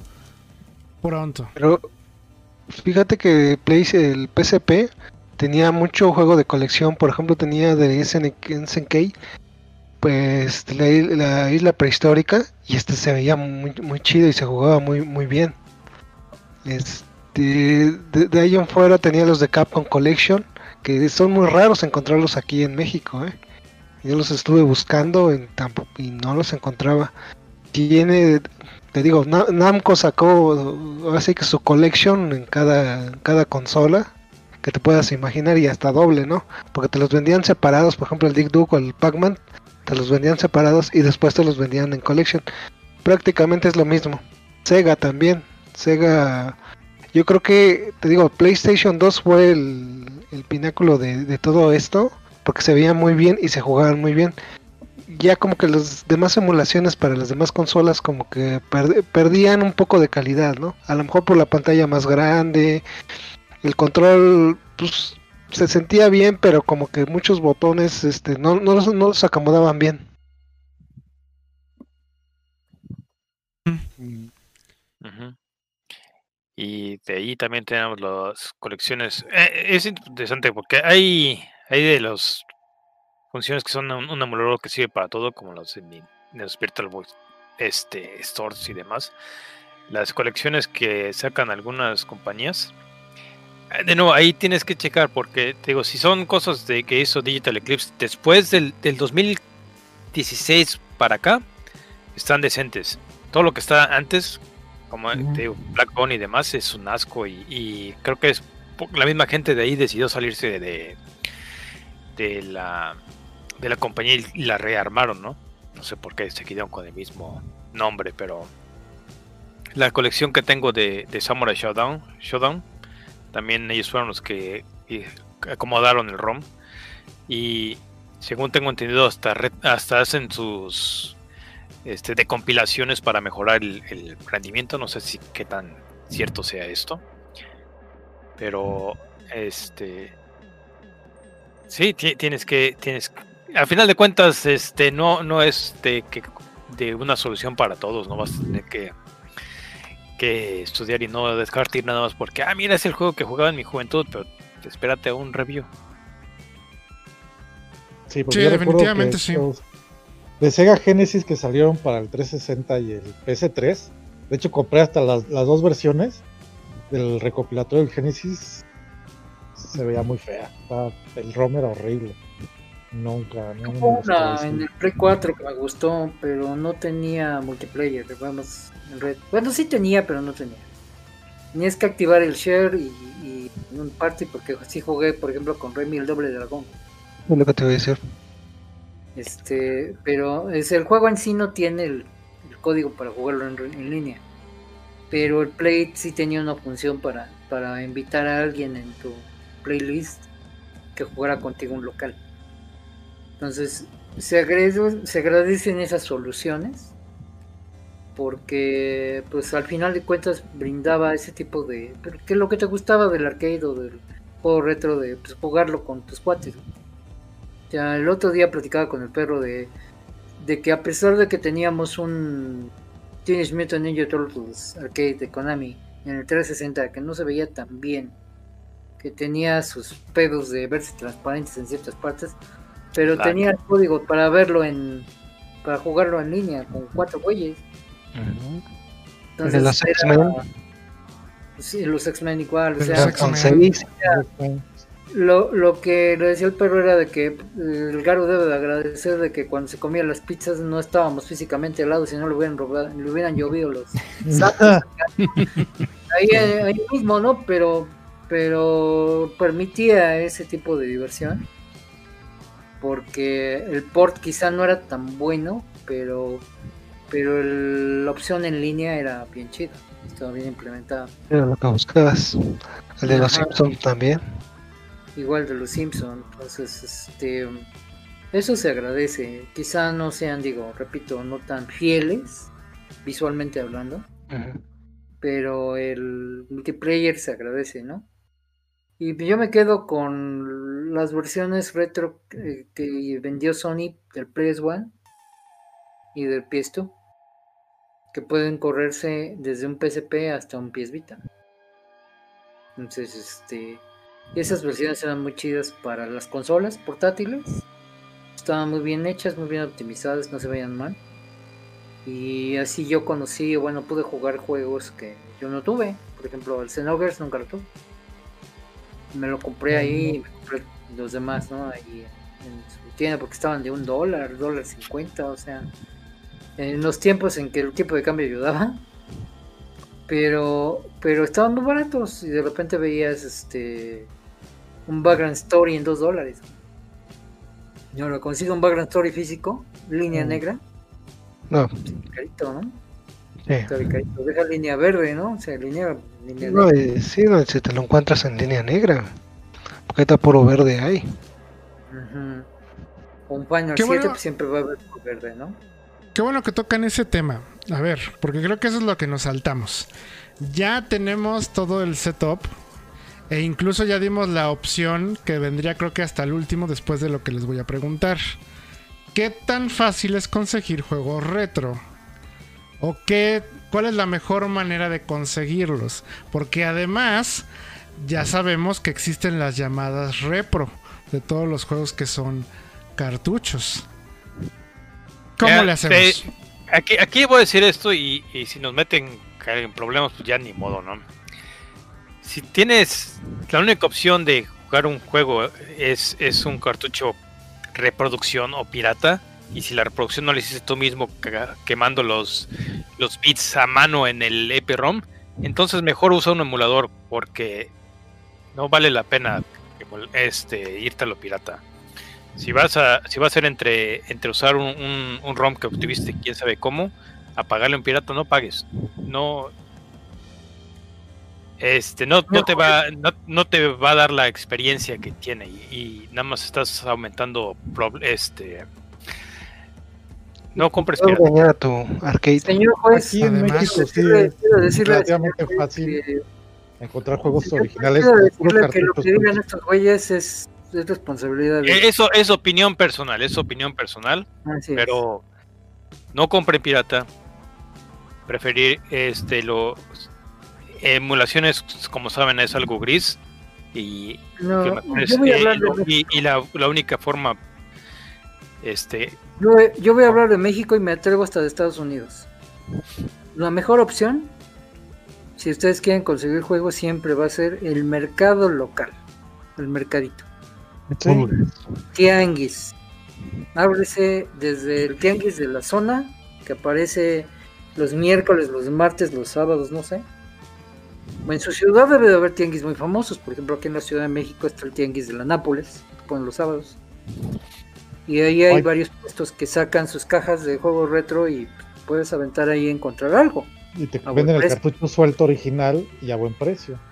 Y a buen Y las- precio. Las Entonces, plazas sí, establecidas como Meave. No sé si Eh, ya nos vamos al extremo de ir a un negocio que está en una plaza comercial, que en el centro de la Ciudad de México hay varias. Por ejemplo, este, cuando yo vivía en Estados Unidos, en Houston había varios como que mercado de pulgas, que así se les llama, también. que se ponen en las market. afueras de la ciudad, flea market, en donde había gente que ponía sus toppers, bueno, sus cajas de herramientas llenas de juegos, de lo que quisieras. Ahora, hay que entrar en, en lo razonable. Los juegos de cartucho salieron en una época en donde a muy pocos les importó conservar la caja, güey. Sí, güey. De veras, ¿eh? No, A yo- muy Y el pocos. mismo cartucho. No son como Eric DJ que él guardó sus cajas y las cuidó como Dios manda y no. O sea, él lo hizo porque qué bueno que en su casa sí le enseñaron a cuidar sus cosas, pero no era ni mi caso ni varios. El mío, güey. seguro. No, o sea, Ah, en, en el mío sí yo también. Bicelas No, originales. madre. A menos que tuviera el arte muy chingón y, por ejemplo, el de Chrono Trigger nunca lo tiré, pues porque obviamente la portada es de Toriyama y me gustó un montón el arte. Pero, por ejemplo, El Mega Man. juego X, No, pues, eh, tú dime que las pinches portadas sí la voy a guardar porque ahí dentro de 20 años va a valer un chingo. Pues claro que no. Digo, este, habría gente que sí cuidó, como te digo, como los papás de, de Eric que le decían, tú cuida tus cosas, cabrón, pues sí, las guardo hoy, por eso está Muy cierto. está.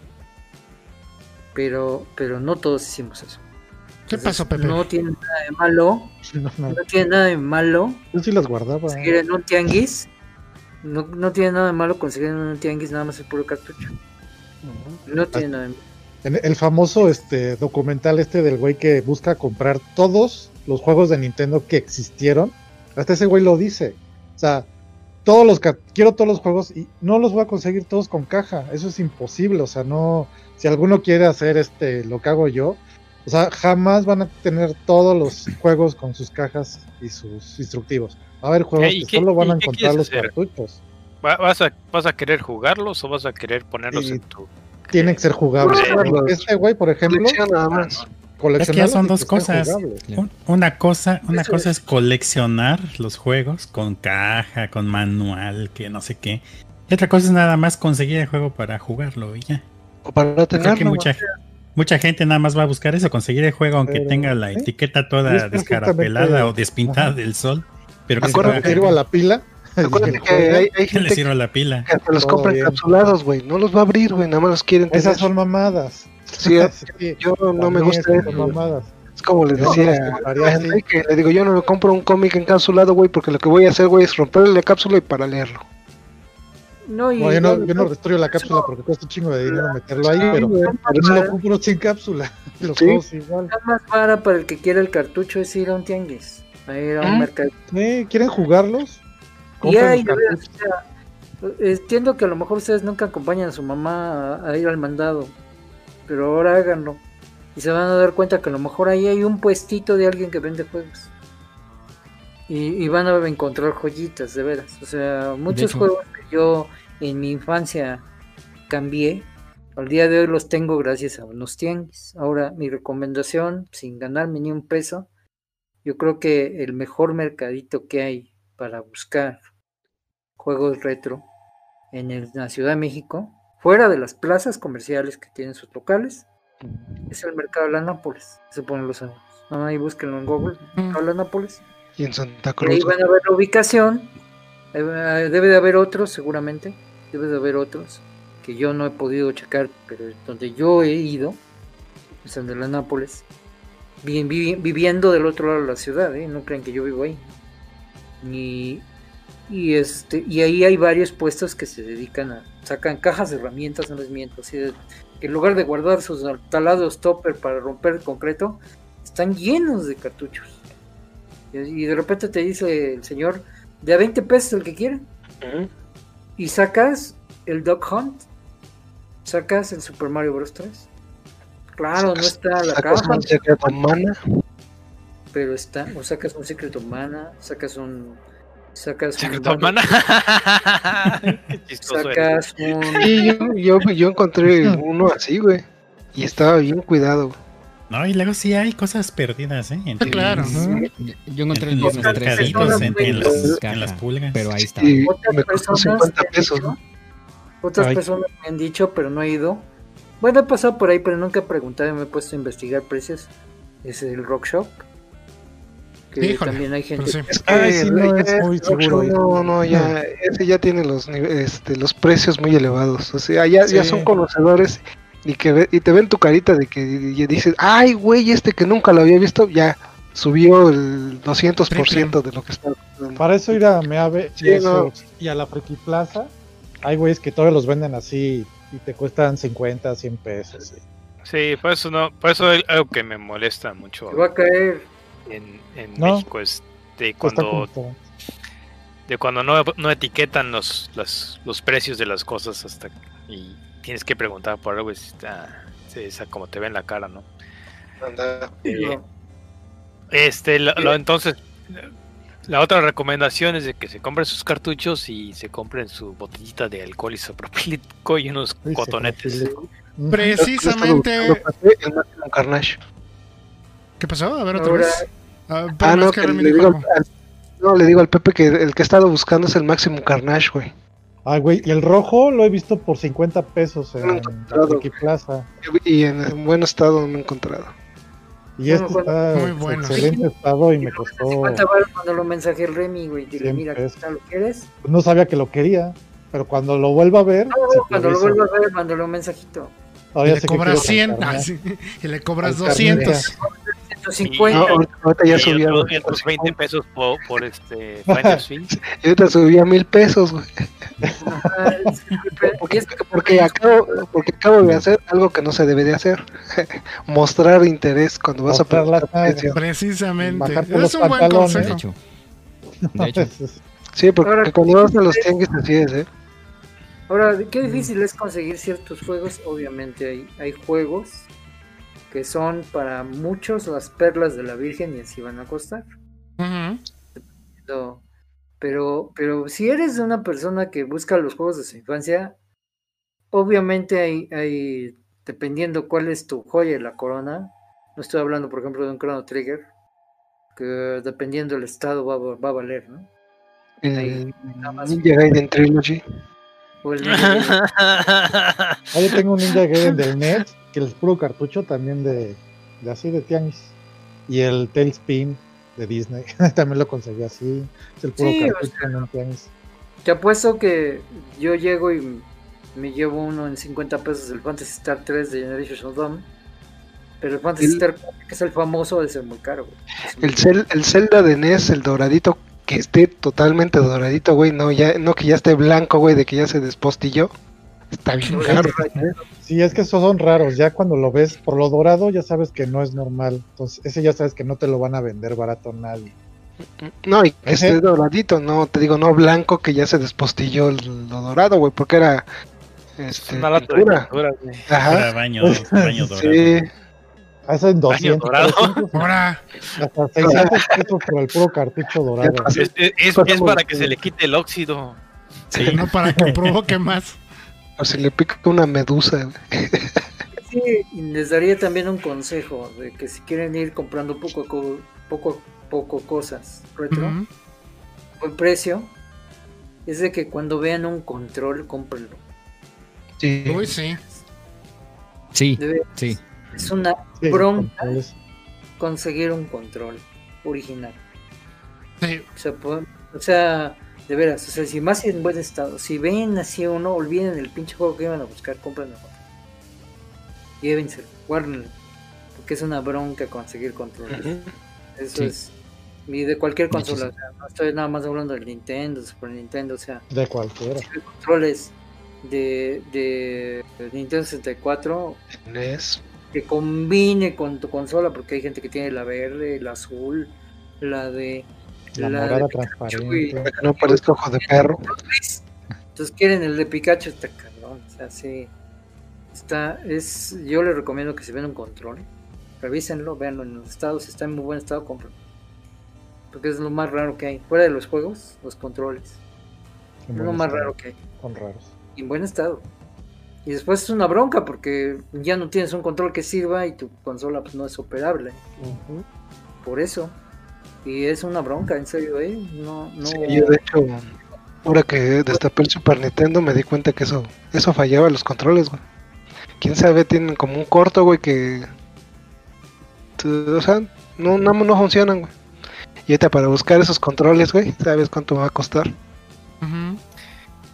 Y Sí, de nuevo las es- soluciones de este nuevos hay te digo eh, eh, hay un hay una, una oleada de, de nuevos productos para sistemas retro y ya hay adaptadores para, para consolas viejas que puedes utilizar tus controles actuales de, de 360 de Xbox One de PlayStation en Super Nintendo en Saturno y demás Nintendo Y- hizo un control del cubo original para que lo usaras en Wii con su adaptador y todo. Sin Sí. para el Smash. Sí, el problema de esos controles es, por ejemplo, yo no podría jugar Battletoads con el control de 360, güey. No, no se puede. güey. No puedo. O sea, por mucho que, ay, sí, está el adaptador USB y que lo conecto, ya, ya, ya jaló. No y, no por eso hay, hay también hay también réplicas de ahí, una compañía que se llama 8-bit o algo así que hasta los hace este wireless por si por si quieres un poquitito más de lag pues ahí, ahí puedes este, conectar con Ah. Pero son buenos, ¿eh? Oh. Hay videos son buenos. y, Oye, y no- de hecho Ujú. qué pasó No, lo que pasa es que te quería preguntar, esto es muy extra porque ya es muy técnico, pero tú que has revivido controles, controles, eh, juegos de retro, de cartucho y demás, ¿qué tan difícil es? ah que este yo no no es nada difícil digo hasta yo lo puedo hacer. No, no menos que tienes por ejemplo este es un, un cartucho de, de- de- para Saturno no necesita memoria extra. Para revivirlo lo- generalmente lo único que necesitas es limpiarlos. Y eh, te agarras necesitas un, un este un conector. Torx. Ah. este son son unos desarmadores un poco distintos. Este pero preguntas en una ferretería y, y que estoy seguro que ya ya cualquiera hay. Sí, Sí, Eh, este son no, no sé si se pueda ver no aquí están los tipo de salidas ¿no? lo abres este y con cuidado eh, con alcohol isopropílico y un cotonete y los limpias poquito a poquito y los pruebas y generalmente con eso es suficiente si aún así no funciona y todavía tienes interés en hacerlo pues hay este baños baños químicos y para eso hay bastantes Mm, tutoriales pero generalmente nada más con, con alcohol y todo. Yo, yo recibí una, un paquete de No cualquier alcohol. como 50 juegos de, de Super y la mayoría no, no funcionaba, pero me puse a limpiarlos y, y eso es todo lo que funcionó. No, Pues mira, Pepe, no es una. Este, qué bueno que lo mencionas. Se supone que no, que debe ser isopropílico, pero. Pues sí puedes utilizar el alcohol. Bueno, mientras no sea alcohol del que te bebas, pero el alcohol con el que, el que te cura Ah, eh, herida, el- el Robin, Robin Alcohol. funciona, pero no es recomendable. No es recomendable. Este, hecho ahorita por la por la maldita situación que estamos ahorita, que si digo el nombre nos se nos acaban lo- los views misteriosamente. ¿Mm? Este no puedo conseguir la, el original, pero el este el alcoholcito para las manos con ese me funcionó. Nada más es cosa de, de asegurarte de que le quites de que lo limpies bien, ¿no? Y quitar los sí, excesos, sí. Quitar los Sí, sí, excesos sí. y no Ah, por dejar- cierto, no dejar que la eh, pasta se seque ahí, ¿no? El alcohol Sí, isopropílico también lo pueden encontrar como limpiador para mm, circuitería. Es que luego no lo venden así como alcohol isopropílico. Es más, yo tengo ahorita acá una botella que no dice alcohol isopropílico, pero lo es. Y es un limpiador que venden en estéril y demás. Ah, Exactamente. pues Ey. dice, Hay este una, una mezcla de, de grasa y alcohol. Oh, no. Se paró Le el pasó. Se- Se Ya lo cortaron, perdimos ahí. Ya lo cortaron. Ya lo cortaron. Censura. Córtele, mi chavo, córtele. algo Dame el. Switch. Papá, dame el Switchero. A ver, a ver qué pasó, Ese- DJ. este Ah, no, digo que nada más para mostrar unos ejemplos de lo, Wow. digamos. O sea, nada más para presumir. Ah, entonces te voy a quitar. No. Fíjate recientemente, bueno, no recientemente, como, sí hace como 10 guardamos, años, hace como 10 años encontré donde te hacían las cajas. Les compramos las cajitas Ah, de plástico para que no se maltraten. Ahorita que están, ahorita que están justo de moda Bueno. otra vez Animaniacs. No sé qué están. ¿Qué pasó Creo que el Remy, con chavo- las cagas?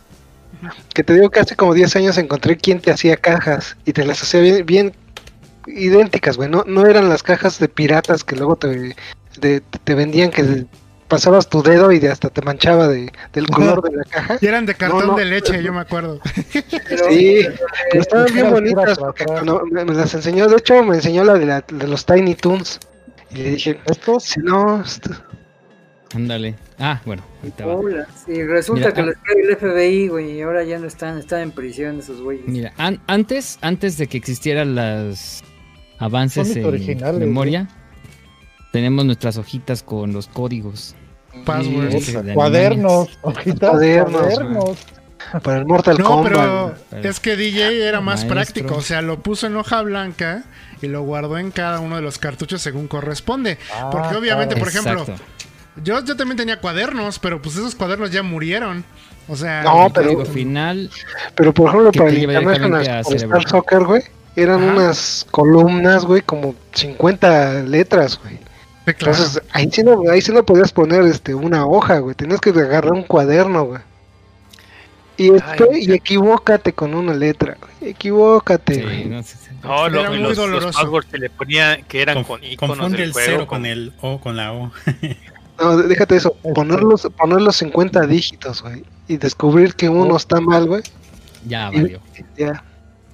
Y lo vuelves a poner como tres veces, güey. y No, no da. Pues ya valió. Confun- confunde la I con la L minúscula, ya valió. Sí, no. Para eso tenemos a la confiable Club Nintendo y al tío Gus para que nos dijeran otra vez el código, ¿no? El password. Que se nos- Las lágrimas juegos del Super Nintendo, pero no, tendría que ver, pero bueno. Sí, yo también, algunos tengo con caja, otros no, otros de plano. No, yo no, yo. Tuve la mala costumbre de no guardarlos. No, yo sí, hasta mis juguetes. ¿Quieren? tenía Ah. Sí, no, y sí me arrepiento, güey. Sí, total. Hasta me da envidia verlos ustedes con sus cajas, güey. Yo también, ¿eh? Yo sí también los envidio. En especial verdad, porque, pues ya.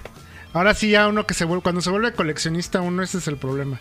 Que ya, como, ¿no te arrepientes? O al menos yo no me arrepiento. Es que cuando uno es, pero cuando dices, uno es niño "Ah". no cuida uno las cosas. Mm, además. No, yo sí. Tenía pero tú eres raro, Pepe. Ya lo, ya hemos dicho aquí. Tenía que esconder las cosas aparte, güey. O sea, tenía bien pinche. No, ese Ninja Gaiden está chingón, güey. y Me traumaba eso. ¡No mames! Y es original todo, ¿verdad? Con todo y caja, DJ. Ah, Sí. El Pepe. Pues todo está tal cual desde que la- el primer día que lo compré. Sí, pero. están- bueno, de este ya no tiene el- Ve a Ninja ya no Gaiden, tiene güey. la- No mames. O sea, perdón. Pero ya no los Ah, traían, pero ¿o sí? que ya Ya no Pero los no traían, la ¿no? cajita negra. los tengo arriba, pero Sí, ese ya no sí. tiene. Ya no venían con eso. De hecho, el último, el último que tuve con cajita negra creo que era un Tortugas Ninja Manhattan. No me acuerdo cómo iba el nombre. Pero sí, de envidia. Cajas. Eh, Bueno. A ver en lo que. Ah, ya llegó Shalom. Qué bueno. No, no encontré nada.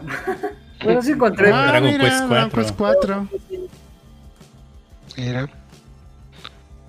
qué lo. Ah, está, está doblada la caja, ya no vale. Ya no vale nada. Ah, Ah, peleas da- de pero Estaba está, muy está en buen estado, eh, más de lo que lo he visto yo en, en Sí, ya lo sé. Madre. Uy, exacto, literalmente Mother. En la Mother. El Airbounce. Y este a mí me gustó mucho, Remy, mira. Eh, El Era muy Capitán América- bueno, era bueno, todos esos eran buenos. O no sé si era porque éramos niños, pero a mí todos esos me gustaban, No, todos los de los... Este, este se nota la edad, mira el bicolor del El cartucho ya. sí. No, y, pero ten cuidado porque hay algunos que están entre amarillo y café, güey. No sé, este, este tiene sus etiquetas todavía brillositas. No sé. Y no está despegado. También son. ¿Ese es bicolor adrede o es este así? A ver. No sé. No, Hay que nos No, disculpen. es la vejez. Porque, Sí. porque Es la aquí en. México ver uno así es, es pensar que es pirata, güey. Ah, sí. Para, nuestros escuchas en Spotify, estamos haciendo un showcase. Ah, sí, cierto. A cámara. los juegos. eh, Perdón por que cierto, no tengan cierto. idea de lo que esté pasando. No, Exacto. pero estamos Pero- diciendo que, que están mostrando. O sea, sí, nada más lo único que se tienen que imaginar es el color de las cosas, eso sí. Es lo único lo que tienen que hacer. O si los quieren ver a, a más detalle, próximamente en el Instagram del clan. Porque ahí estamos subiendo. Sí, de hecho, sí. es un showcase prácticamente. El, pues los juegos Sí. como estoy yo por el Captain America and the Ah, no. Avengers, No, que es un juegazo, a mí me gustó un montón. Capitán América. el Y el, y el de Teenage Mutant Ninja Turtles Tournament Fires. Los Muy códigos, bueno. de, los códigos de de, pelea. de tortugas, digo, del de de pelea de las tortugas. decirle a Inu tu- que active su micro porque no se escucha. Sí. Tienes tu hoja de Mortal Kombat. De ra, los ra, ra? Y ahora sí. ¿Ya ¿Tienes el Mortal Kombat? Ya. Sin Sí. sangre. Sí. Porque yo, o sea, te- yo bajaba siempre que ponía el Super NES en, ahí en mi edificio. Bajábamos y todo el mundo con sus ojotas de, de los Fatalities, güey.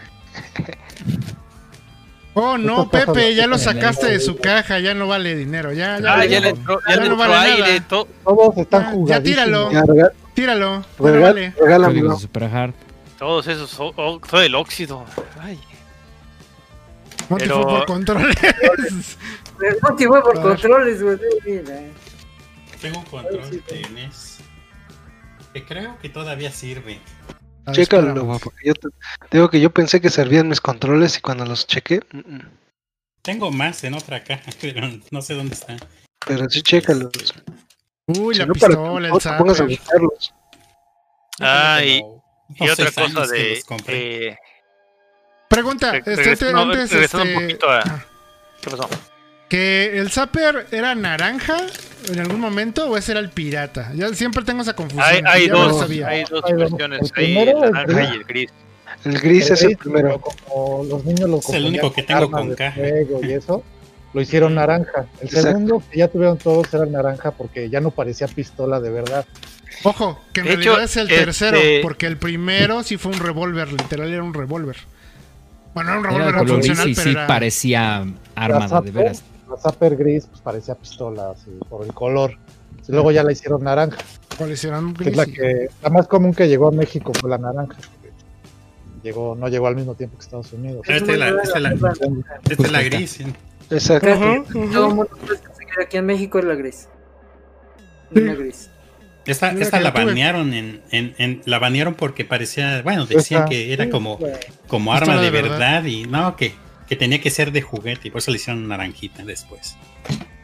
Pero pues este es el color del NES, el Sí, grisecito. que creo que también en Time Cop tuvo ese problema. Sí, pero no, su pero no su a sacar revólver mano, color gris. la SWAT. regresaron. Sí, hu- hubo compañías de juguetes que valieron queso porque habían sacado toda su Su- producción. producción de, de armas de, de este de pistolitas de agua, pero ay, es que se ven son las que se ven súper reales, ¿no? Y, y este, pues ahora no puedes vender ni madres.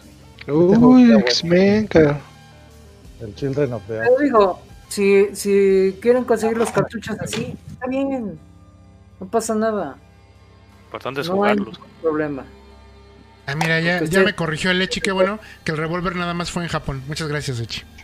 Sí. Pero, pero si eres como Pepe que quiere encapsulado y caja. No, no los puedes sacar, todos están jugados. No, ¿no? miren, no están mis cajas. No, ¿cómo crees? Ya no valen, Ah, Pepe, pero ya tíralos. también es tíralos. valioso, digo, que ah, todas las partes de la de- del hobby son importantes, ¿no? De- hasta los, de los presumidos fifis, este, riquillos. Nada más tengan en- eh, bien, bien, bien entendido que por la época la gente era rara vez que conservaba las cajas. Muy ¿Y por rara. qué? Eso al día de hoy es Sí, raro. en mi familia solo Porque son era más fácil intercambiarlos por el precio también. A mis discos Exacto. igual, o sea, tú ves mi disco de Madonna y no crees que sea el primerito que salió de Entonces, México. haz de cuenta que llegabas con tu Mario RPG bien nuevecito y pues querías el Mario All Star y parecía que lo había mordido un perro, güey. Pues te tienes que conformar, Sí, sí. güey. No, si, si estuviéramos en el salón de clases el Remy Jobs, yo le hubiera prestado este así sin broncas, güey. Así. Yo le hubiera prestado otro. Sin ningún problema. Y Ya, ya al día de hoy se consiguen los, las tapas de aquí. Ah, Exacto. proteger. Y hay gente que te hace cajitas en plástico, ¿no? Se compran. Estas valen Sí. 10 pesos, creo. Y como le decía a, a mi primo, esas tapas eran para que no le entrara este pues agua o humedad a los casetes y lo- único que hacías tú era soplarles, güey. Ay, soplarles, güey. Exacto. Entonces esas cajitas eran Es más. de adorno, güey. Cuando no existían, este, el, esta, esta caja se humedeció y se dobló. Ahí. Eso sí. Pasó fue que ahí, pues cayó 8000 estas cajas. Algunos juegos.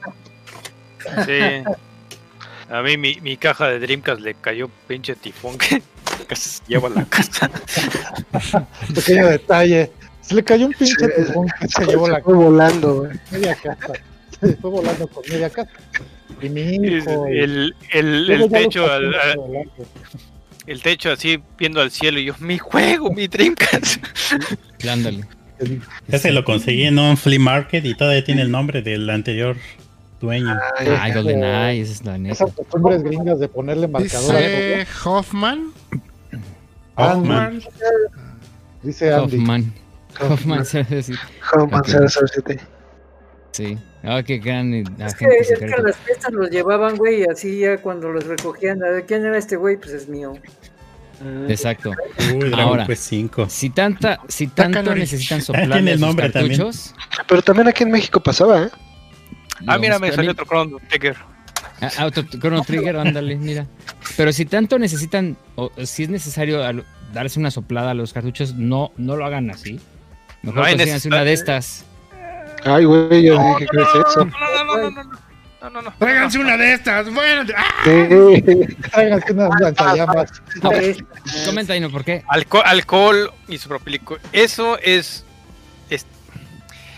A ver, vamos a, a, a ponernos y simples, ¿no? Cuando, cuando, cuando presionas ese aire comprimido, ¿sientes que se te enfría la mano? Sí. Sí. Sí. ¿Por qué crees que es? Porque ¿Que Es se te un gas frío? refrigerante. Sí, a ese, a es- ese, cuando lo tienes a ese, a ese punto tan, tan frío, lo que estás haciendo es agregarle humedad al cartucho. Ujú. Ok, perfecto. Es, por eso no se vete por tus cotonetes y Por alcohol. eso, por eso los cánones decías que tenías que poner tu camisa y soplarle. ¿No? Sí. ok, no, sí. A ver, Pepe, en ese Street sí, pero qué Fighter, bueno que lo comentas. danos la muestra de cómo se hacía. Sácalo otra vez de su cajita, soplale y. A ver si es cierto. Sí lo hace, güey. Sí lo hace, güey. Eran M. Sí, mira. Fíjate que Mira. ese yo lo vi una vez en un tianguis con todo y caja y no llevaba dinero. Fue triste. Ya llevaba 10 pesos.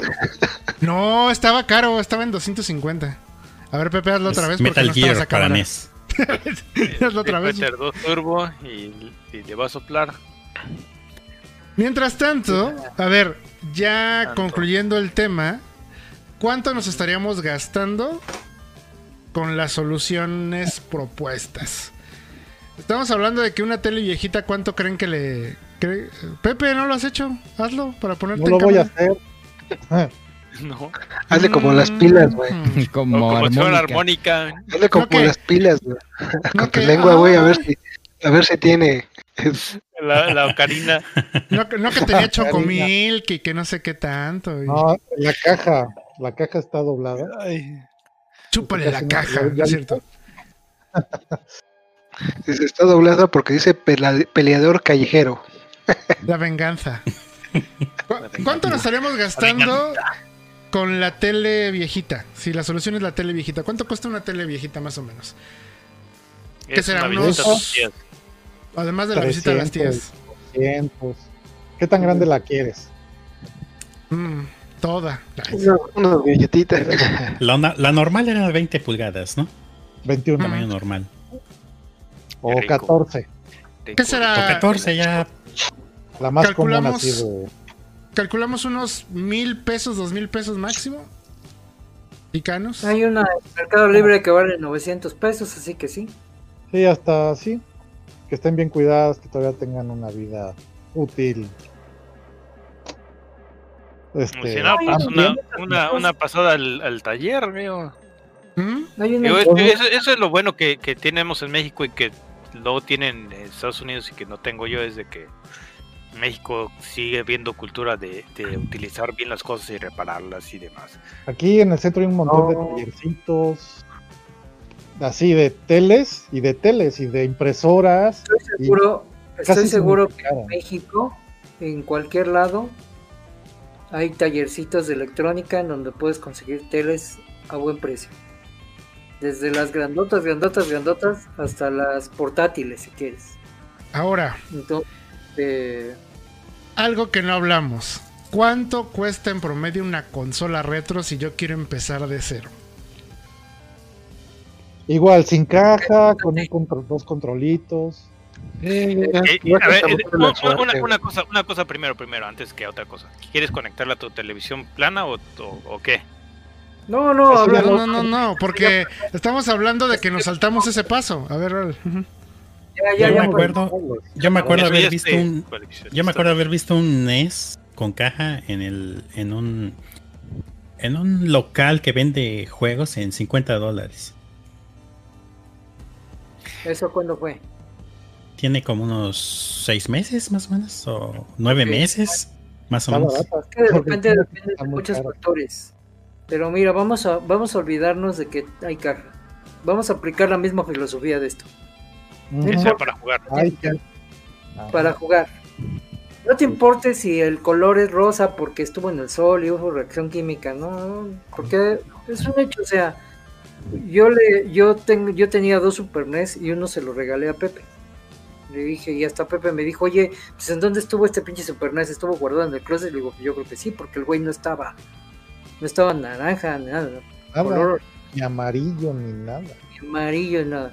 Hay casos así, pero si lo encuentras amarillo, bicolor, como mi cartucho que está aquí, que está realmente, no se alcanza a ver muy bien, pero, pero sí está bicolor el güey. Este, si encuentras una consola así, no hay bronca, esas son las más devaluadas. No hay problema. Si la encuentras en buen precio, que es buen precio, que no te estén pidiendo 100 dólares por un Nintendo, O cinco mil pesos aquí. o 5 mil pesos, o, o, por ejemplo, no está el Pacha, pero su Neo Geo que cuesta 35 mil pesos. Pues la verdad, no entiendo por qué tiene esa apreciación de precio el Neo Geo, pero eh, se me hace incosteable, dejen de la televisión. Eh, pero por ejemplo, yo quiero jugar Mario Bros. No tengo Nintendo. Ya tengo mi tele, ya, te cumplí eso. Y me voy a un mercadito a ver un Nintendo. Ahorita Monty dice, pues aquí en Estados Unidos encontré uno en 50 dólares con todo y caja, que son más o menos mil varos. Un Nintendo lo encuentras acá en México así todo traqueteado, me refiero a amarillo y, y este con sus dos controles y su eliminador y su convertidor para televisión. Yo creo que no pasa de 600 pesos, de 800 pesos. Ya a partir de 1000 estamos hablando de que alguien a lo mejor tiene la caja. Toda Ujú. madreada, como si fuera guitarra urbana, pateada por 25 generaciones. Y ya los que quieran coleccionarla porque la caja está impecable y están los iniciales originales, está el, el manual, porque tenía manual esa madre. Y este y el zapper con sus cables impecables. Pues obviamente te van a pedir las perlas de la Virgen, ¿no? Te van a pedir cuatro mil, tres mil pesos, cinco mil pesos. Como dato curioso, Pero- creo que vale más la caja que el mismo NES, ¿eh? Ajá. Si vas con esta filosofía, yo lo que quiero es conseguir mi juego, yo quiero conseguir mi consola, vas a encontrar cosas muy baratas. Y en una forma, Fíjate. fíjate, 650 pesos no estaba tan mal Un errado. control, el NES y el juego de Mario Bros. Probablemente no está ni rayado, no está golpeado, funciona. Pero eso es lo que buscas, es barato. Lo más caro siempre en el retro es el pinche monito, El de adentro es el color original. la pinche El- televisión. Sí, pues, está amarillo por fuera, blanquito por dentro. Pero sirve y pues, es lo que. Es lo, es lo importante, ¿no? Y, y si no sirve, pues este Lo importante es que sirva. que, que tengas un, un poquito de, de Y esto Mercado en Libre. y demás, ¿no? No, si se van a un probablemente tianguis acciones. por te lo puedo- 200, 300 pesos. Yo creo que entonces la conclusión es que realmente sí puedes eh, coleccionar incluso cosas retro, siempre y cuando, o sea, de forma barata que se mató. ¿Qué se cayó? Se, se le cayó al Este, yo creo que Monty. pero cayó Monty con toda. cayó al Taramón. Ok. Mo- Podemos- Monty's down. Sí, y, Está autoflagelando. Y- Ya acabó. Sí, si quieres la- las consolas originales, este, Ah, es que va, a va a sacar depender de la consola, pero lo que son los- las de, de lo que son, de Ah, lo sí, que son las consolas de Nintendo como El y- colorcito. Está amarilloso, ¿no? Sí. Mm, Vamos. Ese así Pero lo conseguí y sirve. Pero eso no lo hace menos valor. O sea, obviamente para No. el coleccionismo sí tiene un valor distinto, pero para ti es lo que querías, güey. Funciona. Y Básicamente- que deben de tener primero. El resumen de todo esto, el resumen de todo esto es que yo creo que cualquier persona sí puede empezar a coleccionar retro e incluso de una manera barata y accesible. Eh, ya depende de su de su cartera, de su deseo de qué tan fiel quieren la experiencia o qué tan mamones son. El, de su tiempo. El matazo, ¿no? De su Y- tiempo, y- de buscar. Y además, tengo, tengo la tegradota, ¿no? Eso Pero- sí, eso sí, eso sí, tienes razón, Remy. Creo que en general, eh, hay barato, caro, lo que tú quieras, porque hasta incluso en caro, lo que tienes que invertir es mucho tiempo, un poquito de investigación y también, este, pues, pues sí, sí, no, pues eso, búscala, Salir, buscar. no, no buscar todo en internet, ni en Sí. Amazon, ni en. Sí, O sea, salte. Que te dé el sol, la vitamina D, carajo. No, y, y- y- y lo, que- Con y tu lo- cubrebocas, eso sí. y mira, y lo que Sí, pasó ahorita, por ejemplo, sí. con el Maximum Carnage, eh, Pepe ya lo vio más, más barato, él ya sabe que a la próxima que lo vea a ese precio, me lo puede comprar. Y ya le A paso mil yo la pesos. a mil pesos. Hay, hay un puesto en la Eh, ¿mil. ¿Mil cien dijiste? No, ¿Quién lo quiere? 1150. ¿Quién la quiere? Pepe, Lo quiere. eres un pusilánime judío errante de closet. No, está- eh, es, es un emprendedor. Y te lo digo yo. Y te lo digo te yo. lo digo yo. Te lo Pues, digo yo. Sí, lo sabes. Sí, lo sabes. Lo sabes. ¿Eh? Y también que les quede claro que es un volado, ¿eh? O sea, incluso Sí, también sí. en lo caro y en lo barato es un volado. ¿Por qué? Por el tiempo No. que tienen las cosas. 20 pesos y no Y- y- una bonita y otra, otra cosa antes de irnos, porque creo que ya, ya, es- ya, es- ya nos extendimos No, ya está. demasiado. Estamos en tiempos extras. Este, si quieren, si tienen sus cartuchos, tienen ya una colección y quieren algo más sencillo para conectar a su televisión, chequen en, la, en las nuevas. Hay, hay varias compañías que están haciendo o, o clones o, o- este eh, cajas de emulación o se diría nuevas formas de implementar lo, lo que era Nintendo y demás. Y eso ya lo chequen con chequenlo muy bien con la almohada, con su bolsillo y con y den sus reviews. No, no se vayan nada más porque ah, ya puedo jugar mis, todos mis cinco juegos con una sola caja. No. Chequen bien. Porque hay, hay distintas formas y hasta ahora lo, lo que les va a causar no, no va a ser de bueno, bonito y barato, va a ser, van a ser dos. Siempre.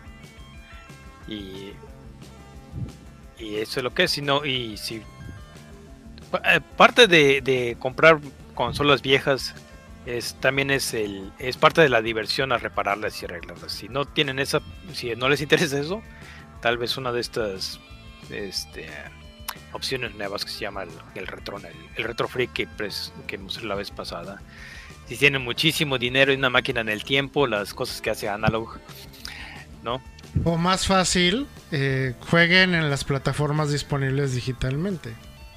Sí, Claro. es una probadita, ¿no? accesible. Entonces, para, como para concluir también mi caso, ¿me recomiendas el Hyperlink, Cable. el Hyperkin, el cable? 3.1 para, Bueno, después para... mandar bien lo que le dije al patch link, porque aquí no lo tengo, pero ese es el que es compatible con todo de Nintendo, hasta el Wii. Yo pensé que el DJ iba a decir, ya para concluir mi caso, ¿cómo estás? Y no. Nada más te pregunté cómo estabas.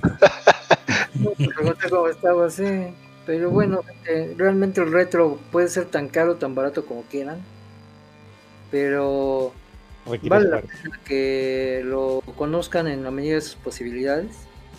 Si nunca han jugado fuera de los clásicos que son pues, los Marios, los Sonic, los Final Fantasy, hay muchísimas joyitas allá afuera, muchísimas que merecen la Los, eh. Treasure de los noventas. o, Hudson, o- o que merece la de pena los jugar, que merece la pena conocer. Hay un montón joyitas así. El chin que dice que ya está amaneciendo, vámonos ya. Pues sí. Sale. Eh, buenos Sí, sí. días, buenos días Chile, buenos días. Mi querido Eh, Chile. Perú, Perú. Panamá, me- Ya Argentina. despertaron al Es que gallo. son las 4.28 Fíjate. allá. Es que te iba a despertar al gallo. Muchísimas gracias. demasiado. Bueno, ya saben, agradable velada aquí. Muchísimas gracias a todos los, Chile a todos los del Muchas chat. Buenos días. Eh, veteranos, despídanse con un adiós nada más para ya hacerlo más corto. bye. Nos vemos. Recuerden, Vámonos. Bye. Adiós. bye. Hasta luego, chao. Chocolatote. Chocolatote. Ahí les va la canción. Bye.